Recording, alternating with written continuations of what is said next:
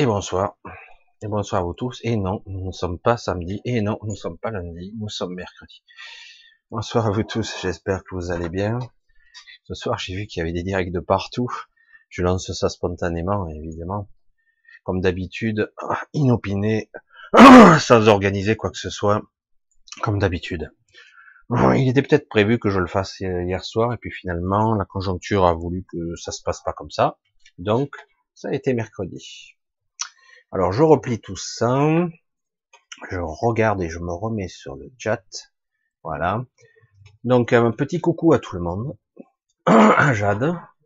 Bonsoir, Jade. Bonsoir, Fabrice, Pierre, Alex, Abdou, Colonel O'Neill, je cherche Tilk désespérément, je l'ai pas retrouvé. Tu me diras où c'est que tu peux le contacter. Salut Alex, euh, Jade encore, Rémi, salut Virginie, coucou Nicolas, euh, Nad, Stéphane, Marie-France, un bisou, Michel, salut, euh, Vénisia, Béatrice, Laurence, euh, mamie, euh, ça a sauté là, j'ai pas compris.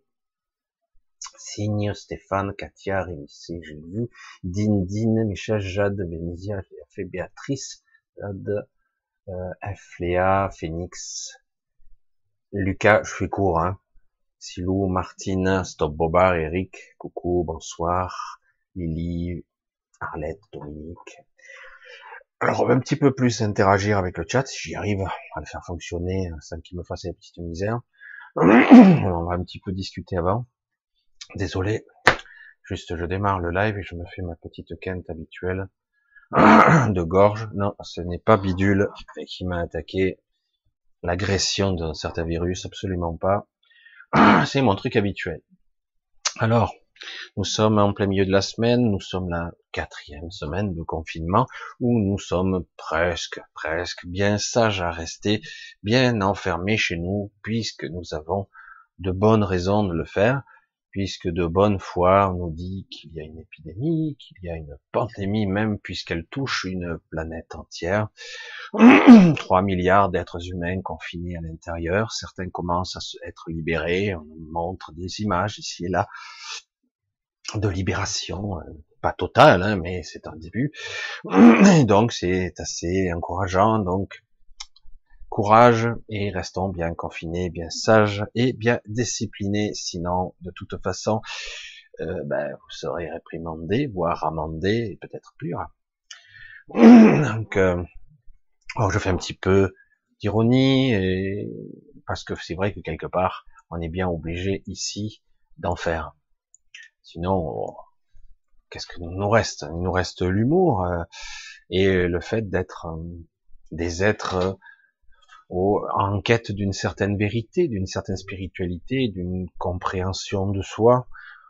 C'est vrai que l'avantage de, de ce confinement mène quelque part à des réflexions, mène à des prises de conscience quand même, mais malheureusement, c'est quand même bien fait car euh, on est soutenu par euh, des médias mainstream et si vous n'avez pas les médias, ben, vous irez sur internet, etc. et qui vous bombarderont de calculs comptables où on comptabilise avec la caisse enregistreuse les morts, les vivants, etc., euh, etc. Il est très rare, très très rare de tomber sur une information qui ne soit pas concernant cet événement. Certains diront c'est tout à fait naturel, puisque de toute façon, ah, c'est incroyable, c'est du jamais vu dans l'histoire de l'humanité à ce niveau. Autant d'individus, c'est sûr que bon, dans l'histoire, nous n'avons jamais été aussi nombreux, ça c'est clair. Alors voilà, donc c'est vrai que quelque part, ah ben nous sommes euh, à la croisée euh, des chemins et ça commence à s'accentuer. Et quelque part, euh, il y a un test grandeur nature qui est en train de bien se dérouler. Parfois, ça cède, c'est bon enfant, mais quand même, globalement, on est arrivé à coordonner euh, presque toute la planète, quels que soient les gouvernants, quelles que soient les ethnies, à faire à ce que, assez rapidement, tout le monde fasse plus ou moins la même chose. Donc, c'est assez spectaculaire. Et moi, depuis le début, je reste dubitatif. Dis, ok, pandémie, ok, viral. C'est vrai que il y a eu, de par le passé, des tentatives de certains virus de, de conquérir le monde, etc., et d'abattre l'humanité. Là, c'est pire, parce que quelque part, ça peut toucher aussi les animaux, ça pourrait toucher toute la nature. Mais néanmoins, l'ambivalence est là.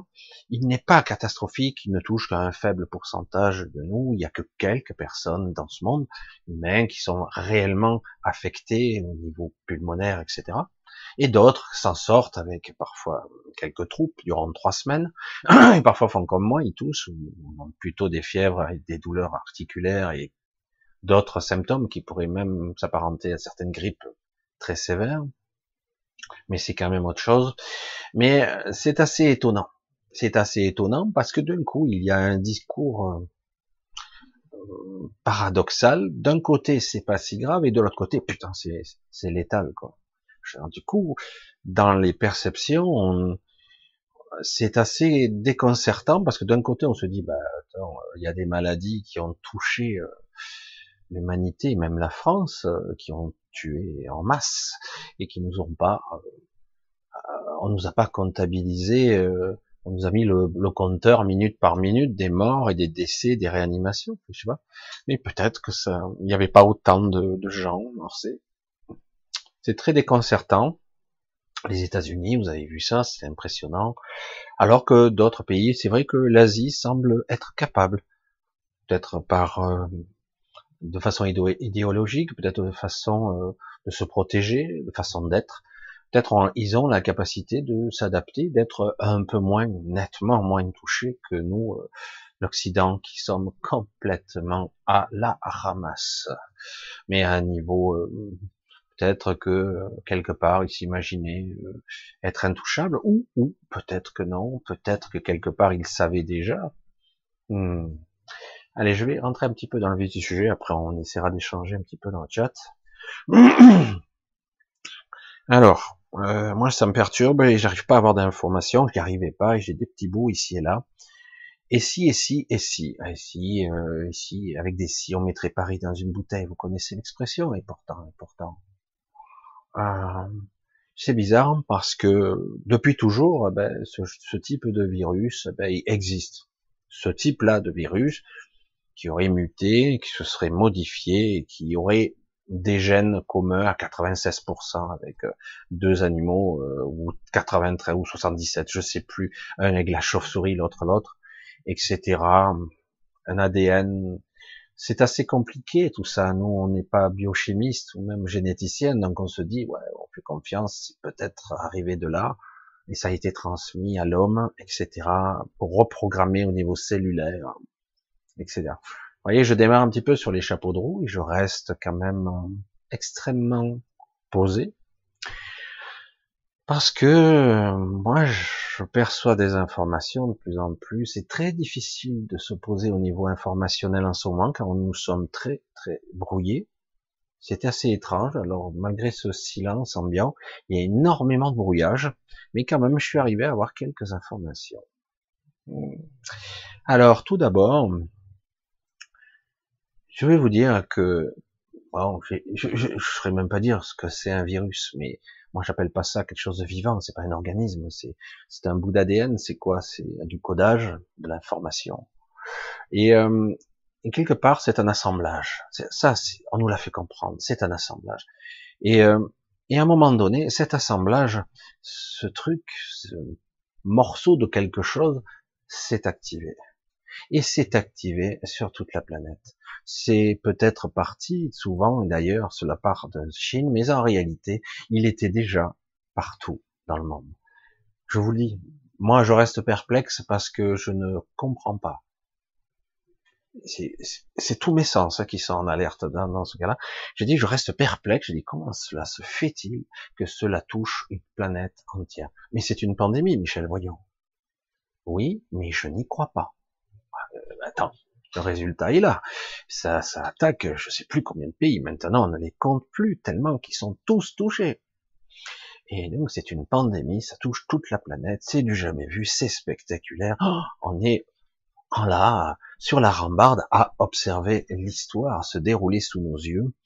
Et plus tard, si nous survivons, mais normalement nous devrions survivre, puisqu'il y a quand même qu'un faible pourcentage de, de morts, entre guillemets. Donc on devrait raconter ça plus tard à nos descendants ou, ceux qui survivront, aux petits-enfants, les histoires, vous savez, c'est la pandémie de 2020, c'était spectaculaire, on avait enfermé la planète entière, ou presque. Oh, oh comment ils ont fait ça, c'est dingue. Mais pourquoi faire? Ah ben c'était pour empêcher la, la prolifération et l'expansion de ce truc, on ne sait pas, parce que quelque part c'est l'inconnu. Il a peut-être un fort pouvoir mutagène, il pourrait se transformer en je sais pas quoi avec des dents et tout, et donc et donc ça pourrait faire peur. Là, le problème, c'est que derrière tout ça, moi je le dis maintenant, puisque j'ai l'information, c'est pas une information, le le bidule, virus, comment on appelle ça, le le connard merdus, ah oui c'est ça, 19. Eh ben en fait on l'avait déjà en nous depuis longtemps et il a été activé. Ah, intéressant non? C'est un peu intéressant. En fait ces, ces histoires de Chine, oui, il a peut-être certaines régions du monde sont plus propices à démarrer plus rapidement pour diverses raisons. Et mais en réalité nous l'avions déjà. Et euh, par petits bouts, on nous l'a inséminé entre guillemets ça peut arriver par l'eau, ça peut arriver par l'air, euh, et mystérieusement même par des mystérieux chemtrails. Non, ah non, j'ai oublié, c'est être complotiste que de parler des chemtrails qui sont en fait tout à fait naturels, voire même qui n'existent pas. Et donc on a été vaporisé, moi je le dis. Et petit à petit, ben, euh, eh ben, quand, entre guillemets, une certaine potentialité, eh ben, on a activé, on a appuyé sur le bouton. Oh, ça, c'est du complotisme, évidemment. C'est la faute à pas de chance, comme disent les autres. C'est arrivé, c'est comme ça, c'est la nature. De temps en temps, elle dégage des virus. Les virus existent depuis tellement longtemps, évidemment. Où il y a la vie, il y a de l'ADN, des fragments, il y a toutes sortes de, de fonctionnements de la base de la vie durant des milliards d'années, euh, les bactéries ont régné sur Terre. Ça, c'est l'histoire qui nous dit ça. Cyanobactéries créant, ici et là l'atmosphère, l'oxygène notamment. Alors, évidemment, devant ces biochimistes et des, qui nous expliquent l'évolution de cette planète, on ne peut que s'incliner devant le côté indéniable et prouvable, démontrable de la science. Et pourtant, pourtant, moi, je dis que dans ce cas-là, c'est vrai qu'au niveau naturel, lorsqu'on vit en symbiose, je le dis sans arrêt, hein, je radote, hein, lorsqu'on vit, on n'est pas en prédation et qu'on vit en symbiose avec son milieu naturel, y compris son propre corps, car je le dis toujours de cette façon, même si on me prend pour un cinglé, j'habite ce corps, j'habite, j'habite, j'habite ce corps. Je ne suis pas ce corps, donc j'habite et je vis, je ressens à travers ce mental, je perçois à travers ses sens, mais en fait j'habite ce corps et je suis donc euh, dans cet habitat et je dois, j'ai pour mission ici de vivre, d'essayer de faire au mieux et d'être en symbiose, symbiose. Il faut réapprendre ce que c'est parce que visiblement cette nature ici, les gens qui nous dirigent ont complètement oublié ce que c'était. Ils l'ont violé cette nature, détroussée, fracassée. Mais bon. Et puis de temps en temps, c'est vrai que la nature se rébelle avec toutes sortes de rétablissements naturels, cataclysmes météorologiques, etc. Euh, tremblements de terre, mais bon, ça fait partie, entre guillemets, de l'évolution de la planète, là aussi. Et donc, euh, oui, moi je le dis, ça a été activé. Clac, ils appuient sur le bouton. Allez, on fait le test, grandeur nature, allez, on essaie. Waouh, c'est énorme. Et puis, euh, on contacte tous les, plus ou moins les dirigeants, parce que quelque part, ils n'ont pas trop le choix, puisque ça a été activé et que de toute façon on vit tous sous le même ciel et que bon plus ou moins euh, tout le monde a été plus ou moins affecté à un moment donné par une atmosphère par toutes sortes d'irradiation d'électrification de l'atmosphère d'ondes électromagnétiques euh, qui sont émises par les ondes. Certains parlent de harpe mais il y a d'autres procédés actuellement qui sont beaucoup plus locaux etc et qui rayonnent dans l'atmosphère et donc, quelque part, on active certaines choses et on voit grandeur nature. Mais derrière tout ça, le test grandeur nature se joue beaucoup d'enjeux, en fait. Un changement complet de paradigme, pouvoir entre guillemets, réduire en esclavage complètement une humanité et en plus la soumettre de son plein gré. C'est pas beau ça, de son plein gré parce que quelque part, et oui, pour notre sécurité, ça paraît tout à fait logique d'obéir et de respecter la loi, ce qui paraît tout à fait logique lorsqu'on vit en société. Et oui, c'est bien, non? Mais le problème est, c'est qu'on s'aperçoit de plus en plus, parce que c'est criant de vérité, que même les gens, les notables, des gens même assez hauts, euh, sont pas toujours au courant, de, sont pas au courant de ce qui se passe réellement. C'est ça qui est fou dans l'histoire. C'est un projet monstrueux qui est en train de se passer là, et de toute façon, nous ne saurons que partiellement la vérité, ou même la vérité qu'on veut bien nous dire. Alors évidemment, c'est pas être complotiste que de dire ça, mais quelque part, lorsqu'on remet les pieds sur terre, paradoxalement, on s'aperçoit que quelque part il y a beaucoup de dissonance là, des mensonges. N'en parlons pas, on pourrait le comprendre, parce que quelque part, nos gouvernants, en tout cas ici en France, mais je le vois aux États-Unis, c'est pareil en Italie aussi, ils ont euh, une étude ou une façon de gérer plutôt comptable. Et je sais par principe, parce que pour avoir été chef d'entreprise à un certain moment, que si on laisse diriger les comptables ou des gens qui sont pragmatiques au niveau rentabilité ou fonctionnement pour rendre leur rendement optimal, pour optimiser, je sais que forcément on crée des déséquilibres dans un but, puisque vous mettez des lunettes, votre objectif est de gonfler artificiellement. Un chef d'entreprise à une entreprise, elle est en difficulté, il se fait racheter.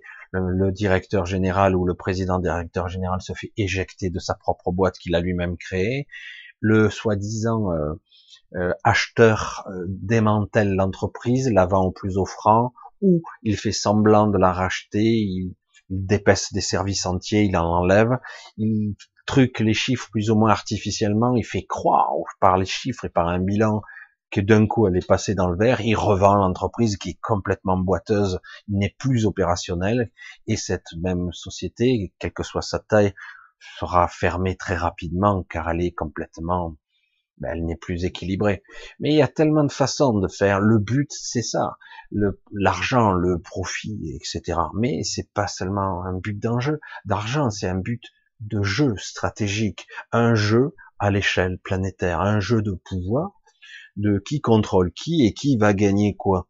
Ah, je t'ai pris tes soldats, ah, je t'ai piqué ta société, ah, t'as vu ta multinationale, je l'ai pris en OPA, sauvage, j'y ai pris 30%, t'as vu, je t'ai, je t'ai mis dans la gueule, celle-là. Et puis si, et puis ça, et puis qu'importe si au passage il y a des dégâts collatéraux, nous, les individus. Euh, comme je le dis souvent ici dans cette société, leur but ultime, dans la mondialisation de l'extrême de la stupidité, de la connerie ultime, en fait, eh ben, on veut tout mercantiliser, tout, tout, tout la vie elle-même, euh, tout, tout, tout, les services publics. Euh, putain, il y a une manne extraordinaire. On va dépecer tout ça pour euh, essayer de tout doucement, sous le, le joug de la peur, et que quelque part, qui a dit ça? Nous sommes en guerre six fois. Donc quelque part, parce que nous sommes en guerre, cela requiert des, des, moyens, des moyens colossaux pour euh, remédier et se battre contre une guerre. Je vais refaire juste une petite analogie qui pourtant certains n'ont pas encore compris, parce que c'est exactement la même, à une échelle moindre, mais c'est pareil. Lorsque quelqu'un, un jour, reçoit une mauvaise nouvelle, on lui dit, monsieur, vous avez euh, lymphome le mec, il n'est pas censé savoir ce que c'est. On dit, bah, c'est un cancer, en fait. On va le traiter, titi tatata, et le mec, il est resté bloqué au mot cancer, il, est, il a même plus entendu l'argumentaire après. Et lui, euh, la première question qui lui vient, euh, on en est où euh, Vais-je m'en sortir? Quelles sont mes probabilités de survie, etc. Il veut savoir, il trépigne. Et, et c'est vrai que c'est comme ça que ça marche. Et ni mais vous inquiétez pas, monsieur, on a des armes depuis pas mal de décennies pour se battre contre cette maladie, car euh, c'est comme une guerre. Hein. Vous avez votre corps qui a été, qui a des cellules qui sont néoplasiques, etc., qui sont à un moment donné, on parlait même de cellules anarchiques qui se prolifèrent et incontrôlées, qui n'obéissent plus au système nerveux central. c'est complètement délirant. Ouais, on sait même pas d'où ça vient et pourquoi ça fonctionne. Depuis le temps, il y en a certains qui ont bien compris comment ça fonctionnait. Mais quelque part, lorsqu'on a des protocoles chimiques, euh, même radio, thérapie, chimiothérapie et tous les protocoles qui coûtent assez cher, pourquoi euh, chercher autre chose puisque de toute façon, on va même proposer en cours de route un, projet euh, révolutionnaire, monsieur. Tel, voulez-vous essayer? Ça, c'est assez prometteur. Euh, mais vous pourriez faire partie de ce projet, mais vous devez signer là, là, parce que bon, il pourrait y avoir quelques effets secondaires. Et la personne qui est qui a les chocottes, qui va même, il signe, et en fait, il va se faire défoncer la gueule par ces protocoles, parce qu'en fait, il déclare tout simplement, il donne sa sa soumission totale à un protocole de de destruction pour un traitement qui en fait n'a aucun rapport avec sa pathologie et c'est juste un cobaye humain de plus.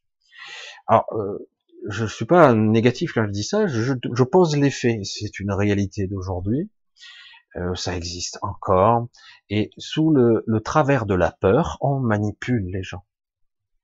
Ben oui, euh, quand vous êtes face à un précipice, vous avez quelqu'un qui, vous avez l'impression qu'il vous tire vers le bas, je, je te tiens, t'inquiète pas, ah ben, vous y accrochez, hein, désespérément.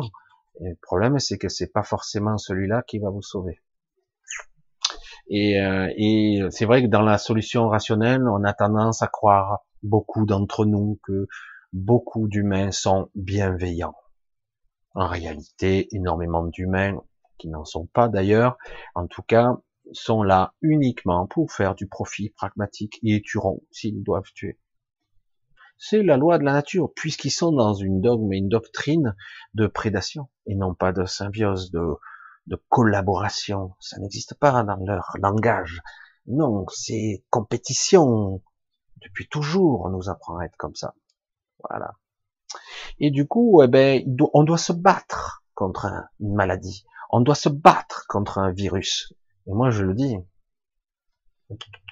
Non, non, non. Tu as une maladie, tu dois te battre contre elle. Oh, tu te bats contre toi-même. Mais c'est pas moi, on dit que c'est un cancer, c'est un élément étranger qui a colonisé mes cellules, c'est des, tumeurs cancéreuses, c'est prolifère en dehors de tout contrôle. Ça fait partie de ton corps.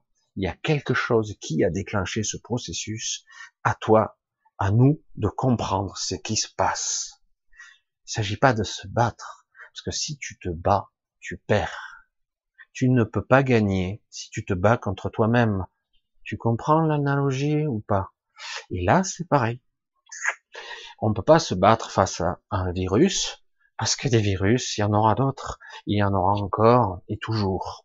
Et euh, en plus, avec toutes les aberrations qui se créent dans le laboratoire ou même les expérimentations qui se passent au niveau des légumes, des OGM et compagnie, on peut s'attendre à des réactions de la nature, spontanément, il peut, euh, ou comme ça peut s'améliorer, comme ça peut d'un coup créer des choses. C'est la nature, c'est un équilibre. C'est pas ni bon ni mauvais, c'est juste. Ça rétablit une équation qui est déséquilibrée. C'est aussi simple que ça. Et on ne doit pas se battre contre ça. Il s'agit de comprendre le processus. Et c'est tout simple.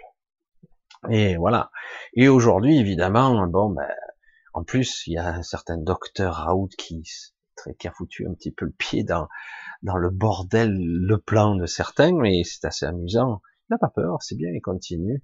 Mais quelque part, la cabale continue contre lui, plus ou moins, même si l'information est quand même très largement passée. Alors moi, je vais pas développer sur le sujet, vous êtes tous plus ou moins informés, de toute façon, avec tout ce qu'il y a sur le net. Mais c'est vrai que c'est assez intéressant euh, d'avoir une autre vision des choses, car nous sommes dans un test grandeur nature. Tout ce système est là et conçu pour nous faire d'ailleurs faire passer à l'arrache et en force et avec notre autorisation des décrets et des lois très très rapidement. Du coup, on va, ils vont pouvoir accélérer le processus puisqu'ils avaient pris un peu de retard pour faire passer certaines lois, certaines législations, des décrets. Euh, de toute façon, vous le savez, je le dis avec beaucoup d'humour. On dit que c'est, ça va pas durer, mais euh, vous allez travailler 60 heures, hein, entre 48 et 60 heures. Je fais beaucoup. On sait jamais, ça pourrait ne pas rester, mais bon. Je veux dire, là, c'est un retour en arrière phénoménal. Mais pour d'autres choses aussi, dont vous n'êtes même pas au courant.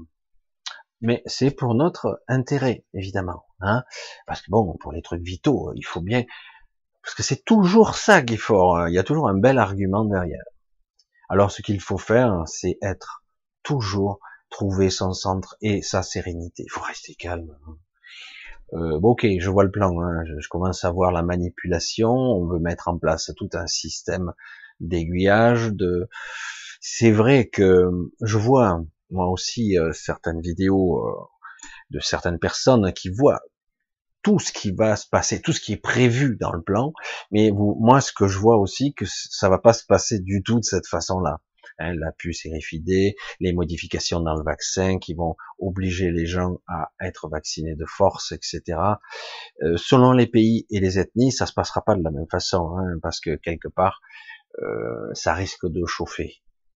C'est pour ça que quelque part, le, le test grandeur nature numéro un, on teste l'obéissance.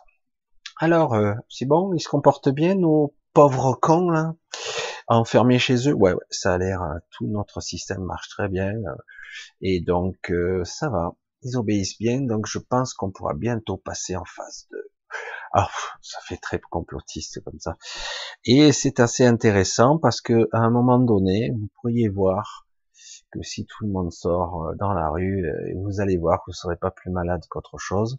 Je veux pas dire par là que la maladie n'existe pas. Hein? Elle existe c'est un prétexte.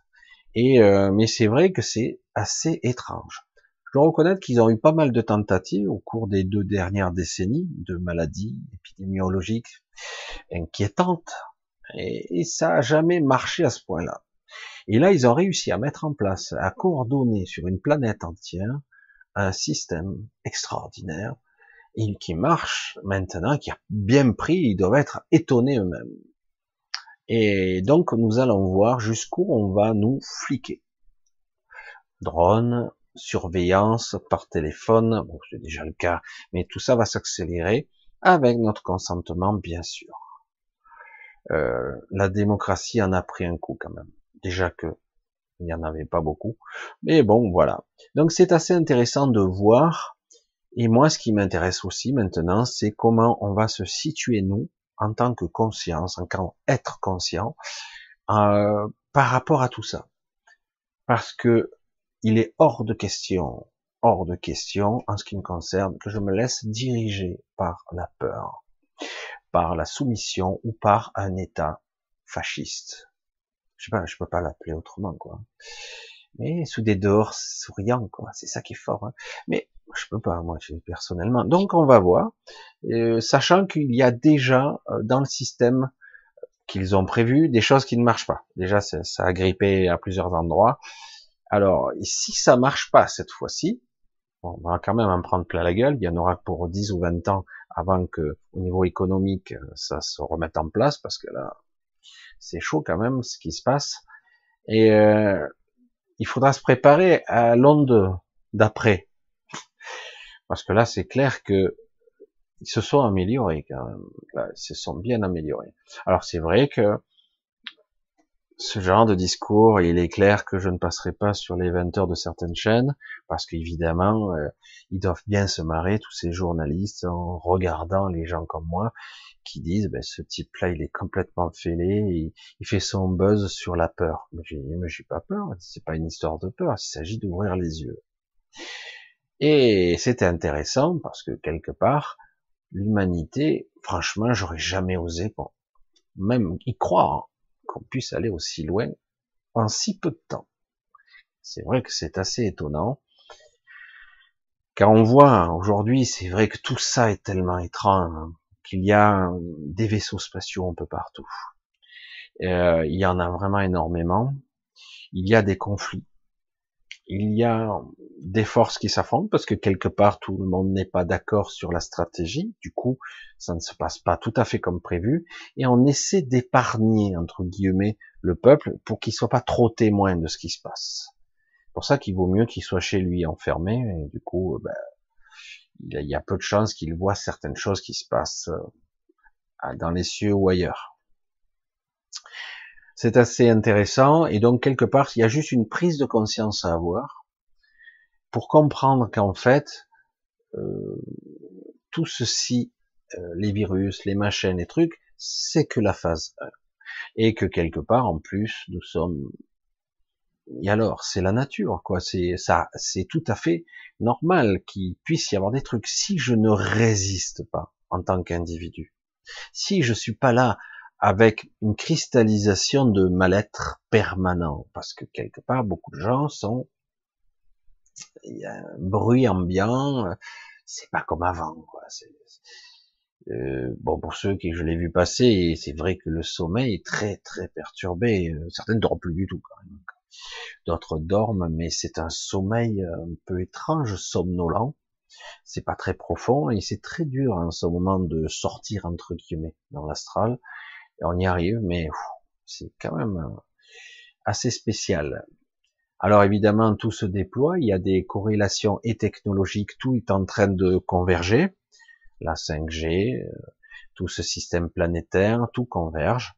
Et on va voir euh, si les gens qui sont ici déjà nos alliés, des gens qui vont décider de d'être avec nous, on va voir comment ça va s'enrayer. Parce que je vois bien que ça va prendre des formes assez inattendues.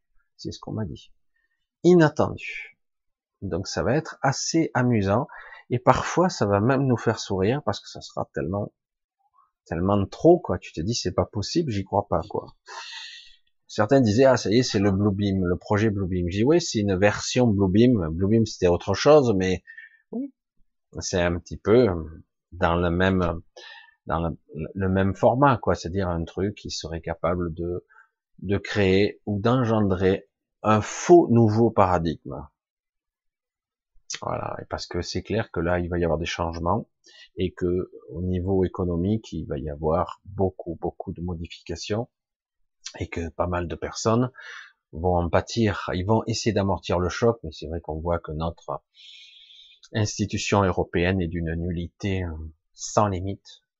On voit toute la limite de cette Europe qui est triste à mourir, quoi. Et euh, c'est clair et net que maintenant se dessine une fracture phénoménale entre l'Europe du Nord et l'Europe du Sud. Ça a toujours été le cas, mais là, je dirais que le divorce, il va se prononcer bientôt. Ça va être un clash qui va probablement détruire l'Union européenne parce que ils cèdent rien. Ils n'ont rien compris dans le Nord. Ils n'ont rien compris du tout. Gardez vos sous, il n'y a pas de problème, gardez-les. Mais tout est lié. Quand ça va se scinder, se fracturer, vous allez perdre aussi. C'est un petit peu comme on dit toujours, c'est dire si tu investis pas, tu donnes pas un petit peu avant, c'est pas un peu que tu vas donner après, c'est tout ce que tu as, tu feras tapis, hein, tu seras obligé de tout donner. Peut-être qu'une fois, à un moment donné, quand tout ça n'a plus de valeur, ben, tu fais comment hein? Et tu fais comment quand ça vaut plus rien, que tout change, la monnaie elle-même, les banques, tout le système s'écroule? Je sais pas si on va arriver jusque là, mais en tout cas, on nous parle très clairement d'une scission réelle ce coup-ci, non pas juste de comportement avec des grimaces ou en sous-main une Allemagne qui avilit, qui, qui démolit la Grèce entre guillemets, euh, c'est vrai que depuis toujours, quelque part, l'euro est aligné sur le sur l'Allemagne, quelque part, est aligné sur cette euh, économie. Si l'Allemagne va mal, toute l'Europe éternue, quoi. Et parce que quelque part, c'était là, il n'y a pas de couple franco-allemand, il n'y en a pas. Donc, euh, en réalité, c'est de ça qu'il s'agit. Donc, en fait, c'est même plus l'Europe, ça sera vraiment une sorte de de zone euh, méditerranée qui est beaucoup plus proche. Et euh, c'est vraiment le nord contre le sud, à croire que c'est ancestral. Euh, tout, ça a toujours été le nord contre le sud ou le sud contre le nord. Même les pays eux-mêmes se sont divisés depuis toujours les histoires de l'humanité. Ça a toujours été les mêmes cinémas. ça pouvait être l'Angleterre contre la France, ça pouvait être ben, le, le, PSG contre l'OM, ça pourrait être la guerre de sécession. c'est la Corée du Nord, la Corée du Sud. Ça peut être aussi euh, le Vietnam, comme on pourrait parler, les Viet Cong contre le Sud. Hein, c'est pareil. C'est étrange hein, cette scission, cette vision. mais on y est encore et toujours cette fracture qui se prononce avec des états d'esprit qui sont malheureusement incompatibles. Incompatibles. On ne peut pas entre guillemets euh, agglomérer euh, des éducations et une façon de penser qui sont qui sont incompatibles. Donc, euh, voyons jusqu'où ça va. Évidemment, c'est sur la table, ce genre de truc. Les arguments me, sont dit, j'ai dit putain, et il me dit mais est-ce que moi, je, quand j'entends ce genre d'arguments qui viennent en haut, et il me dit, mais bon, c'est, ça fait partie du processus de l'évolution pour qu'on puisse arriver à un autre un autre paradigme qui sera différent. Et alors, du coup, on reste perplexe quand même. On reste perplexe parce que j'ai dit ouais, mais euh, on passe plutôt par un chaos. Non, c'est de la même façon qu'un virus. Ce qui doit arriver, l'équilibre, on ne doit pas résister. Ça doit être comme ça doit être. C'est tout. Pourquoi absolument vouloir fusionner des peuples faire croire que tous à l'unisson on va battre euh, même même rythme cardiaque, alors qu'en fait ben, nous avons tous des spécificités différentes et c'est très bien comme ça. Quoi. Il s'agit pas d'être en guerre, il s'agit de dire ben, tu es différent et c'est intéressant. Et au lieu de dire on va tout fusionner, tout va être pareil, quoi. On va tout métisser, tout mélanger, on va faire le monde, le gouvernement mondial, un truc mondialisé qui ne marchera jamais, jamais. Et voilà, donc c'est vrai que je suis parti dans mon truc, c'est assez politisé, mais c'est derrière, vous l'avez peut-être compris, euh, ça m'était susurré et euh, vraiment, alors que bon, évidemment, ça se voyait de plus en plus, mais là, ça m'a été dit clairement. Donc, euh, c'est assez intéressant et, et j'ai dit, mais est-ce est-ce inéluctable? Rien ne l'est. Alors c'est ça qui est amusant. Rien ne l'est, tout est en mouvement, mais c'est vrai que pour le moment, tout se dessine pour être comme ça. Et euh, avec des manipulations, des tests extraordinaires, euh, dans le but d'essayer ce qui a failli leur échapper, hein, revenez, rembobiner la cassette, entre guillemets, pour les anciens, regardez ce qui se passait il y a encore quelques mois en arrière on avait les gilets jaunes, on avait des grèves à Hong Kong, partout, au Venezuela, enfin, ça pétait de partout, combien de manifestations les gens commençaient à se rébeller face à une société, une dictature oligarchique, financière, un déséquilibre prononcé, là, hop, hop, hop, hop, hop, on a rectifié le tir vite fait, parce que ça risquait de déraper. Hmm? Ça tombe à point nommé quand même. Euh, et, du coup, hop, on rentre dans le rang parce que la peur commune est prête. Et maintenant, beaucoup de gens sont là, tout simplement à se dire, euh, ah, tant pis, euh, j'aimerais bien que ça revienne comme avant. Ah, super, hein. ils sont forts quand même. Hein et tant pis, mais conscient quelque part tous que ça sera plus jamais tout à fait comme avant. Et on va aller, on va aller vers autre chose. À nous de voir la manipulation, malgré que tout va vous faire croire, mais non, c'est du complotisme, arrête avec ces délires, arrête, tout, tout est normal, il faut bien qu'il y ait des dirigeants, il faut bien que des gens décident à votre place. Il y a un virus, c'est la faute à pas de chance, c'est le hasard, il y a ici, il y a ça, il n'y a pas de laboratoire, il n'y a pas de il n'y a pas de nature, il n'y a pas de déclenchement. Il y a les ça n'existe pas les chemtrails. Levez la tête, des fois, c'est vrai que comme par hasard, on n'en voit plus du tout. Moi, j'en vois plus du tout dans le secteur. Et euh, ah ben certains diront, ben c'est normal, il n'y a plus d'avions. Ben ouais, mais peut-être qu'il n'y en a plus besoin puisque le truc est activé. il a été activé, non? Et euh, et voilà. Mais bon, allez, on va un petit peu, parce que je compte pas faire trois heures ce soir, on va faire un petit peu ensemble et on va voir si je trouve quelques questions et quelques réactions. Je vais en profiter pour boire un petit peu d'eau à la vôtre et après, je vais regarder un petit peu dans les questions ou les réflexions que vous avez. Alors. Et eh oui, et voilà. Vous arrivez à dormir. Oui, c'est vrai que c'est plus difficile en ce moment. Alors que pourtant, euh, c'est assez silencieux, quoi. Eh oui, non, je préviens pas toujours et on me rate pour les lives. C'est vrai que au départ j'avais prévu mardi, puis j'avais un entretien, puis je me sentais pas, ça faisait un petit peu tard. Et, euh, et donc du coup j'ai plutôt, j'ai dit je vais essayer plutôt pour aujourd'hui. C'était limite et du coup bon allez je lance, il y aura le monde qui aura. Je sais qu'il y a énormément de directs en ce moment, vu le confinement, il y a énormément de directs, donc je sais très bien que il y aura beaucoup moins de monde qui me regardera, et, mais c'est pas grave s'il n'y a pas des gens en direct, il y a le replay, ça pose aucun problème. Et puis bon, euh, je suis un petit peu bridé, un petit peu confiné euh, dans mes vues et dans mes aperçus. J'arrive pas trop à, à être vu euh, beaucoup plus. Euh, je sais pas pourquoi, je suis limité, peut-être parce que je dérange un petit peu, quoi. Hein. Et euh, voilà, je suis décalé. Beaucoup de gens sont dans ce cas. Oui, c'est vrai qu'il y a cette, voilà, c'est ça. Le problème de dormir, un petit peu décalé. Il y a une, une sensation de insolite. Euh, c'est, ça a l'air normal, mais c'est pas comme d'habitude. Ah, étrange. Hein c'est pas le stress du confinement. Certaines dorment bien, mais voilà. Bref. Alors, le temps passe très lentement, tiens, Rémi. Pour certains, c'est très lentement. Donc, il y a un vrai bouleversement de, de perception. Hier, les énergies étaient pourries. J'ai franchement eu du mal. Aujourd'hui, ça va beaucoup mieux. Euh, ouais, ça, c'est assez spécial. Il y avait euh, hier, c'est vrai. Euh, hier, il y avait comme un, euh, comment on pourrait le dire, une angoisse dans l'air?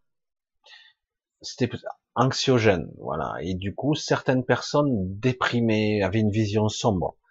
Je l'ai pas dit à certaines personnes qui me contactaient, mais je dis mais c'est vrai que il y avait comme une une impression d'être euh, soumis, d'être un peu dépressif pour certains hier. C'était plus sombre que d'habitude. Et après, c'est passé. Voilà. Je continue un petit peu tu as pleuré, tu as libéré une émotion. Ouais. C'est vrai que pleurer parfois peut, euh, à la fois ça fatigue et en même temps ça libère. Oui, ça bouge fort, je confirme. Ça n'est pas encore 20h20. Non, pas encore. J'ai démarré à 20h, moi, ce coup-ci. C'est vrai que j'ai démarré un petit peu plus tôt. Je vais essayer de faire pas trop, on va faire environ, euh, je dirais deux heures, hein, on va faire environ, de toute façon, c'est approximatif. Hein. Et samedi, on fera comme d'habitude euh, dans les trois heures. Ah. Évidemment, le chat qui me fait mon bidule habituel. Ah, ben voilà. Ah, ben coucou Anne-Marie. Ouais, c'est vrai que je t'avais pas vu. Non, pile à 20h20. bisous Anne-Marie. Voilà, un bisou à notre modératrice qui est là que j'avais pas prévenu. Ça, je dis, il n'y a pas d'obligation. J'avais pas prévenu du tout. Et donc, euh, elle regarde s'il y a, si elle est là, si elle est pas là. C'est pas, il n'y a pas d'obligation du tout. Euh, Pouvez-vous vérifier et surveiller Il m'a traité de schizophrène? Oh, méchant. Oh, schizophrène. Bref, c'est vrai que rester poli, euh, c'est pas la peine, on peut discuter tous ensemble. Bon, schizophrène, c'est pas vraiment une injure, hein, mais bon. Bonsoir, Michel, je écoute en replay, je sors de David Lev, il est toujours d'une très belle intelligence. Le cancer n'existerait pas, les médocs, par contre, tuent. Ah, vous voulez me pousser encore dans le complotisme, hein, parce que croyez-moi, j'en sais un rayon là-dedans. Si je vous disais que certains morts du connard Merdus 19, euh, certains morts de, cela ont, été tués accidentellement par méconnaissance, parce que les médecins dans l'urgence ont traité avec ce qu'on leur a donné, entre autres des antiviraux. Et certains antiviraux sont mortels, une fois sur quatre. Et donc, bon, mais il a fallu rectifier le tir. Vous voyez un peu beaucoup de médicaments tuent, parce que même si quelque part une bonne partie de, c'est pour ça que l'hypocrisie de, de la chloroquine, enfin bref, l'hydroxychloroquine, qui dit qu'il y a des effets secondaires, il, fallait ricaner là. Si un journaliste pose la question, il faut rire, hein, parce que ah bon, vous connaissez un médicament qui a des, qui n'a pas d'effet secondaire Non, mais dites-moi, sérieux. là, vous avez le deuxième argument massu qui arrive derrière. Oui, mais paraît-il, celui-là, il en aurait des sévères. Et mon cul, c'est du poulet. Les antiviraux classiques tuent direct. Hein. donc ça, c'est même plus un effet secondaire. Et en plus, ils n'ont aucun effet sur la maladie en question. Donc euh, ça, on n'en parle pas. Donc euh, bon, je veux pas dire, mais si bon le journaliste il fait son boulot, il pose la question, il représente, on va dire là un état non euh, sans positionnement, mais des fois c'est très positionné quand même. Et pour ça, ça me fait rire dire. Vous trouvez qu'il existe des médicaments qui soignent Moi, j'ai été un des premiers à dire sur il y a très longtemps sur ma chaîne et même sur une autre chaîne, je disais attention, euh, si vous me trouvez un médicament qui guérit, appelez-moi. Certains, mais bien sûr que ça guérit. Vous trouverez un médicament. Je dis non, mais le but d'un médicament n'est pas de guérir. Ça a jamais été le, but. On calme les symptômes, on éteint le voyant rouge qui clignote, la peur, la douleur, l'anxiété. Mais en aucun cas vous soignez, vous guérissez. Le but n'est pas de guérir. Jamais de la vie. Le but est d'avoir une clientèle. Leur but est de ne jamais guérir. Attends, si tu guéris, il n'y a plus de clients. C'est bonne celle-là. C'est d'une logique. C'est une société. C'est de l'argent. Donc forcément, de façon pragmatique, il n'y a même pas à être méchant là-dedans. Le but est de faire du blé. C'est des puissances, des lobbies pharmaceutiques. Et pour d'autres, l'énergie, c'est pas mieux. Hein, faut pas croire. Hein. il y a des trucs incroyables. La bouffe, tout dès que vous avez de la puissance lobbyiste derrière, c'est c'est forcé quoi. je sais pas, c'est d'une évidence quoi. Euh, la lobby pharmaceutique ne veut pas vous guérir. S'il le faut, même il crée les maladies quoi. Enfin je sais pas.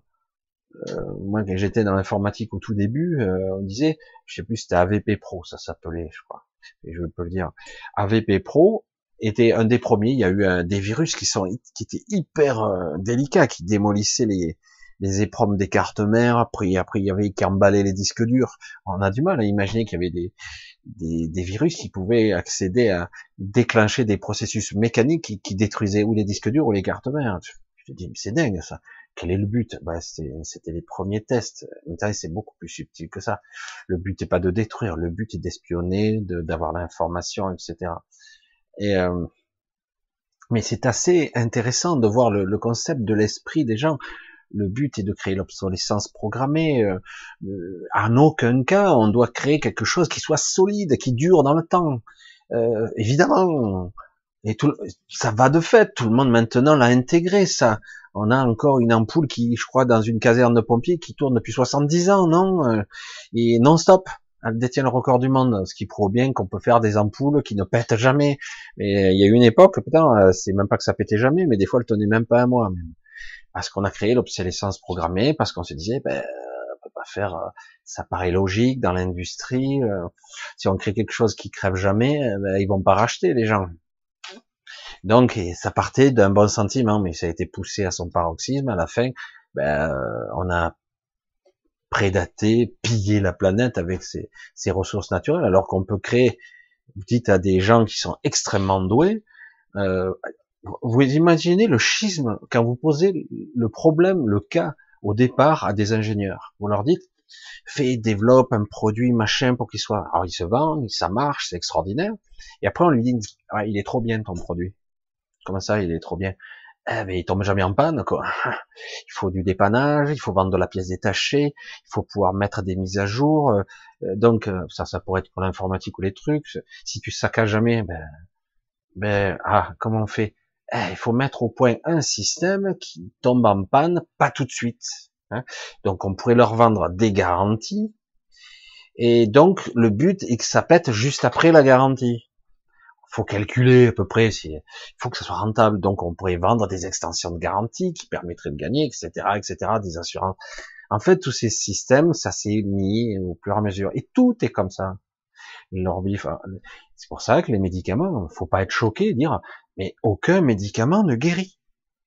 Les, médicaments te permettent de passer le cap. Ils te permettent d'atténuer.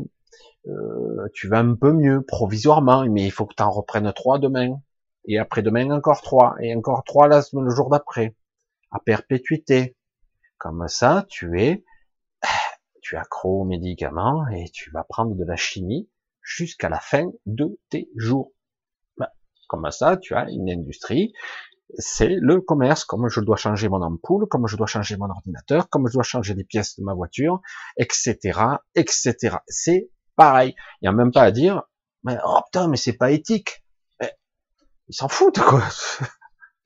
C'est même pas méchant, quoi, de leur côté. C'est du business. Voilà. Et après, ça peut être choquant, mais c'est, c'est comme ça que ça marche. Et le problème, c'est qu'aujourd'hui, eh ben, il y en a marre parce qu'on est atteint, on a atteint un paroxysme de la stupidité aberrante euh, pour les banques, pour euh, on a avec des effets de levier, euh, ils camouflent leur, euh, ils jouent en bourse, ils, non, ils jouent au casino. C'est du casino planétaire. Ils spéculent, de temps en temps ils se plantent lamentablement. Ce sont des algorithmes. On a des intelligences artificielles, des programmeurs qui sont derrière. C'est même plus des, des, des gens qui, qui calculent la meilleure entreprise. Non, non, ils calculent ça devient du n'importe quoi. On a poussé un système à son paroxysme et il est en train de rendre l'âme et nous derrière, on va les pots cassés. Et mais quelque part, le nouveau système arrive. Hein. Vous inquiétez pas, ils sont déjà avec plein d'idées. Ça fait longtemps d'ailleurs. Allez, on continue un petit peu. Hein.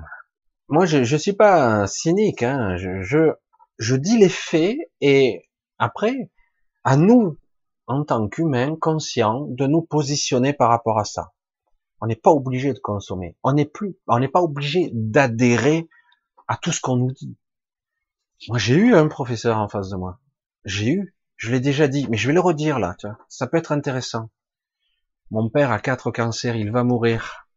J'ai un oncologue, un type qui est très sérieux, en blouse blanche, posé, il dit ses arguments. Il me regarde, moi, il y avait ma sœur à côté de moi. Et il dit voilà, il faudrait faire des examens, euh, des prélèvements au niveau des poumons, au niveau du foie, il faudrait vérifier son s'il n'a pas une tumeur au niveau du, du côlon, ce qui était le cas, hein, etc., etc. Alors, le mec il continue, il déroule, hein, on va péter le sternum, machin. Il a 82, 83 ans, il, est, il a plus de force, laissez-le tranquille. Le mec il continue son argumentaire, il est autiste, il entend pas il continue, mais il faut faire ça, et si la NAPA t'arrive pas à avoir de résultats, il faudra peut-être en refaire d'autres. Oh, oh, décroche, ça y est, dégage. Non, non, non, on va rien faire, on va rien faire. Mais euh, il va mourir. Mais oui, il va mourir. Et, et là, ce que l'on proposait, c'est pas de la torture. Hein c'est pas, il va pas mourir euh, sur la table là. Non, non, mais il faut savoir euh, à quoi on a affaire, etc. C'est là qu'on voit qu'il y a, euh, quand vous posez l'argument, vous écartez le côté émotionnel, euh, ce qui est pas facile, hein, d'un coup, vous voyez l'énormité du truc. Tu te dis, non, non, non, laissez-le tranquille, vous n'allez pas le découper, quoi. C'est quoi cette histoire hein?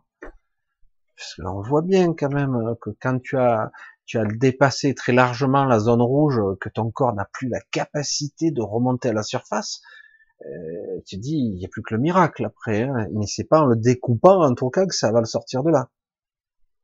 Il n'y a pas une seule chance sur un million. Hein.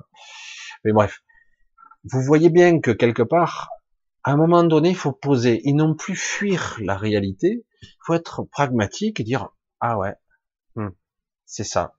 Bon, comment je vais réagir, je sais pas, mais en tout cas, je vais garder les yeux ouverts. Je vais être conscient. Je vais essayer de garder mon pouvoir et ne pas me faire prendre par la peur. Et faire attention à ce qu'on dit. C'est pas parce qu'on vous dit une chose que c'est la vérité.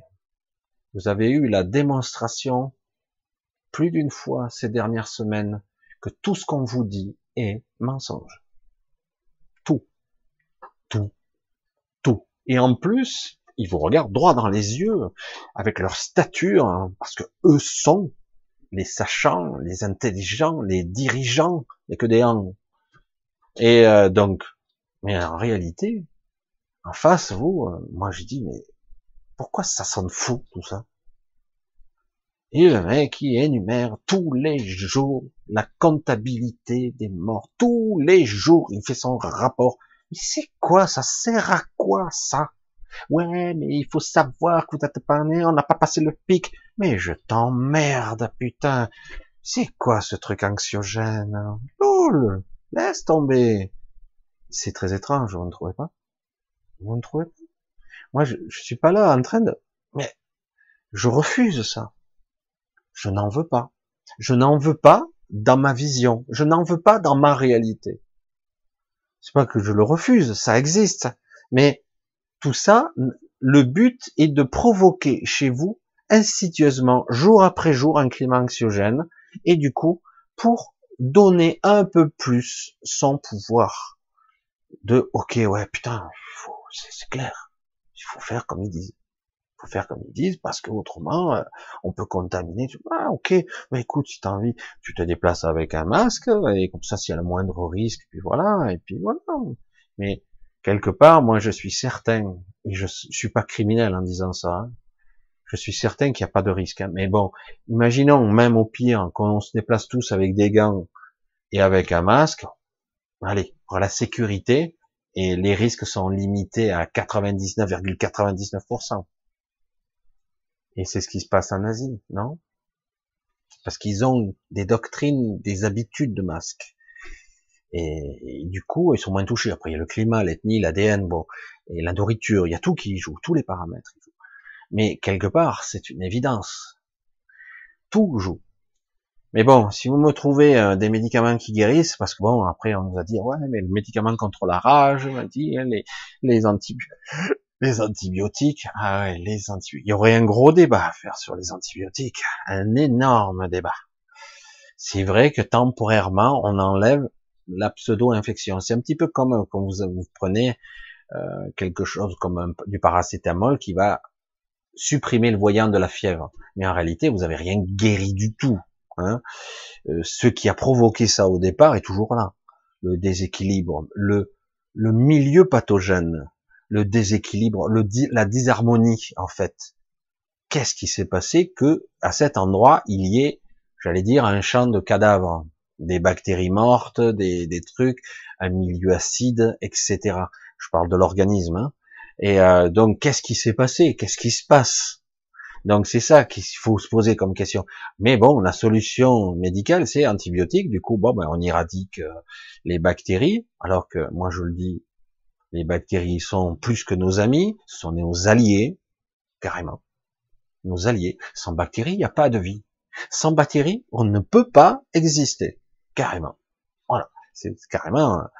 Et, mais à un moment donné, elle devient pathogène. Qu'est-ce qui se passe Qu'est-ce qui fait que le milieu devient dangereux? Ah, et c'est exactement pareil. Là, c'est très petit, une échelle petite, mais au niveau planétaire, qu'est-ce qui se passe?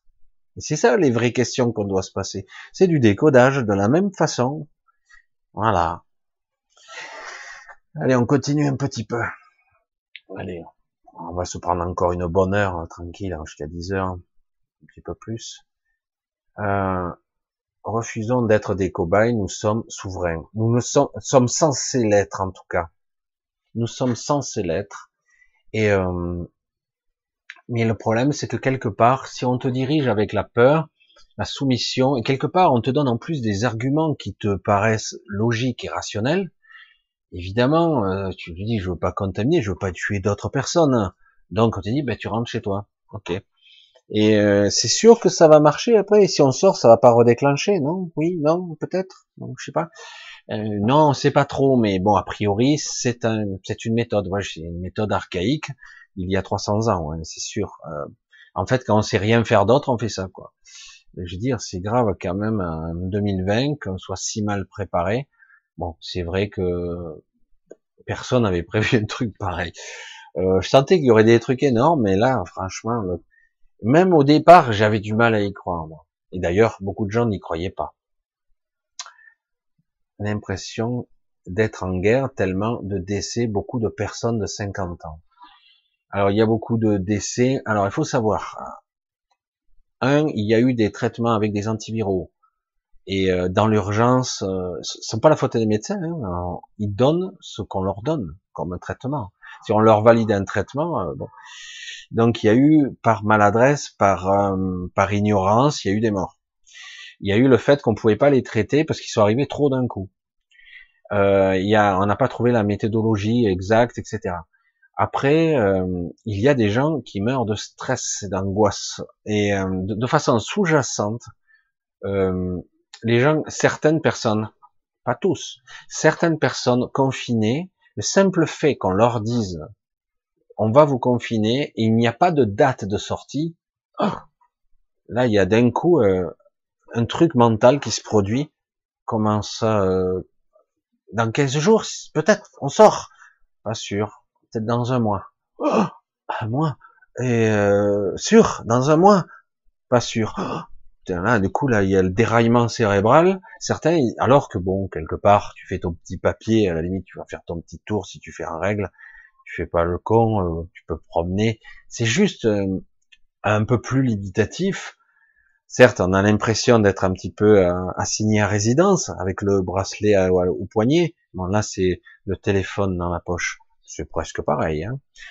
Et euh, mais c'est vrai que quelque part, on pourra même être traité comme des criminels si tu promènes, alors qu'en réalité, si tu as un masque et tout ça, euh, tu vas limiter la casse quand même, hein, pour être honnête. Si en plus tu as des gants, tu touches rien. Euh, mais bon, ce n'est que mon avis. Hein. Euh, ça limite, c'est clair. Hein.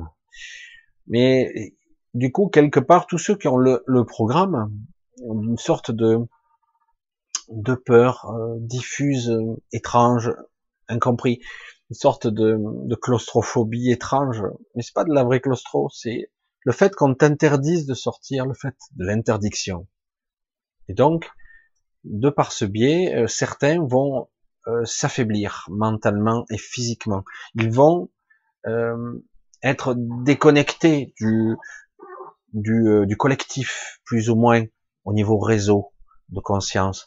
Du coup, ils vont s'affaiblir. Le moindre petit problème, eh ben ils tomberont. Ils tomberont parce que euh, ils sont pas câblés pour résister à ça. Alors que tant en temps normal, s'il n'y avait pas eu cette, euh, cette inquiétude, il est possible que ça se serait passé normalement. C'est ça qui est étrange. Il y a des effets amplificateurs qui sont le stress et l'angoisse. Le côté anxiogène et même, franchement, tous ceux qui me disent non, c'est comme d'habitude. C'est même mieux, c'est plus calme, bien sûr. Moi, je le ressens aussi, mais ah, c'est pas vrai. À l'intérieur et profondément, on sent bien les ressentis. C'est pas, c'est pas comme d'habitude. Hein. C'est pas comme d'habitude du tout. Certains vont mal le vivre parce que quelque part, ah, merde, on sent bien que nos libertés ont été restreintes. Et ça peut être pire. On sent bien que quelque part, maintenant, je dis l'argument comme ça sans jugement, je le pose. Je peux promener et je peux me faire interpeller par la police juste en promenant. Bon, ça pouvait arriver avant aussi, mais c'était très rare quand même. Et là, on va te demander des comptes. Qu'est-ce que tu fais là et qu'est-ce où tu vas? Mais je t'emmerde, je promène quoi. On est dans un pays libre? Non, plus maintenant. Nous sommes dans un état de guerre. Et donc des décrets ont été nommés. Vous devez avoir une dérogation d'attestation de sortie, etc. Donc, sous-entendu, tu n'es plus libre. Et donc, certains ne l'assument pas. Ah, merde, ça fait vibrer des vieilles cordes. Selon certains, ils ont des programmes sous-jacents de croyances, euh, de Gestapo, de, que sais-je, des mémoires qui remontent à la surface. C'est très, c'est anxiogène pour certains plus que pour d'autres. Ça réveille des vieilles mémoires.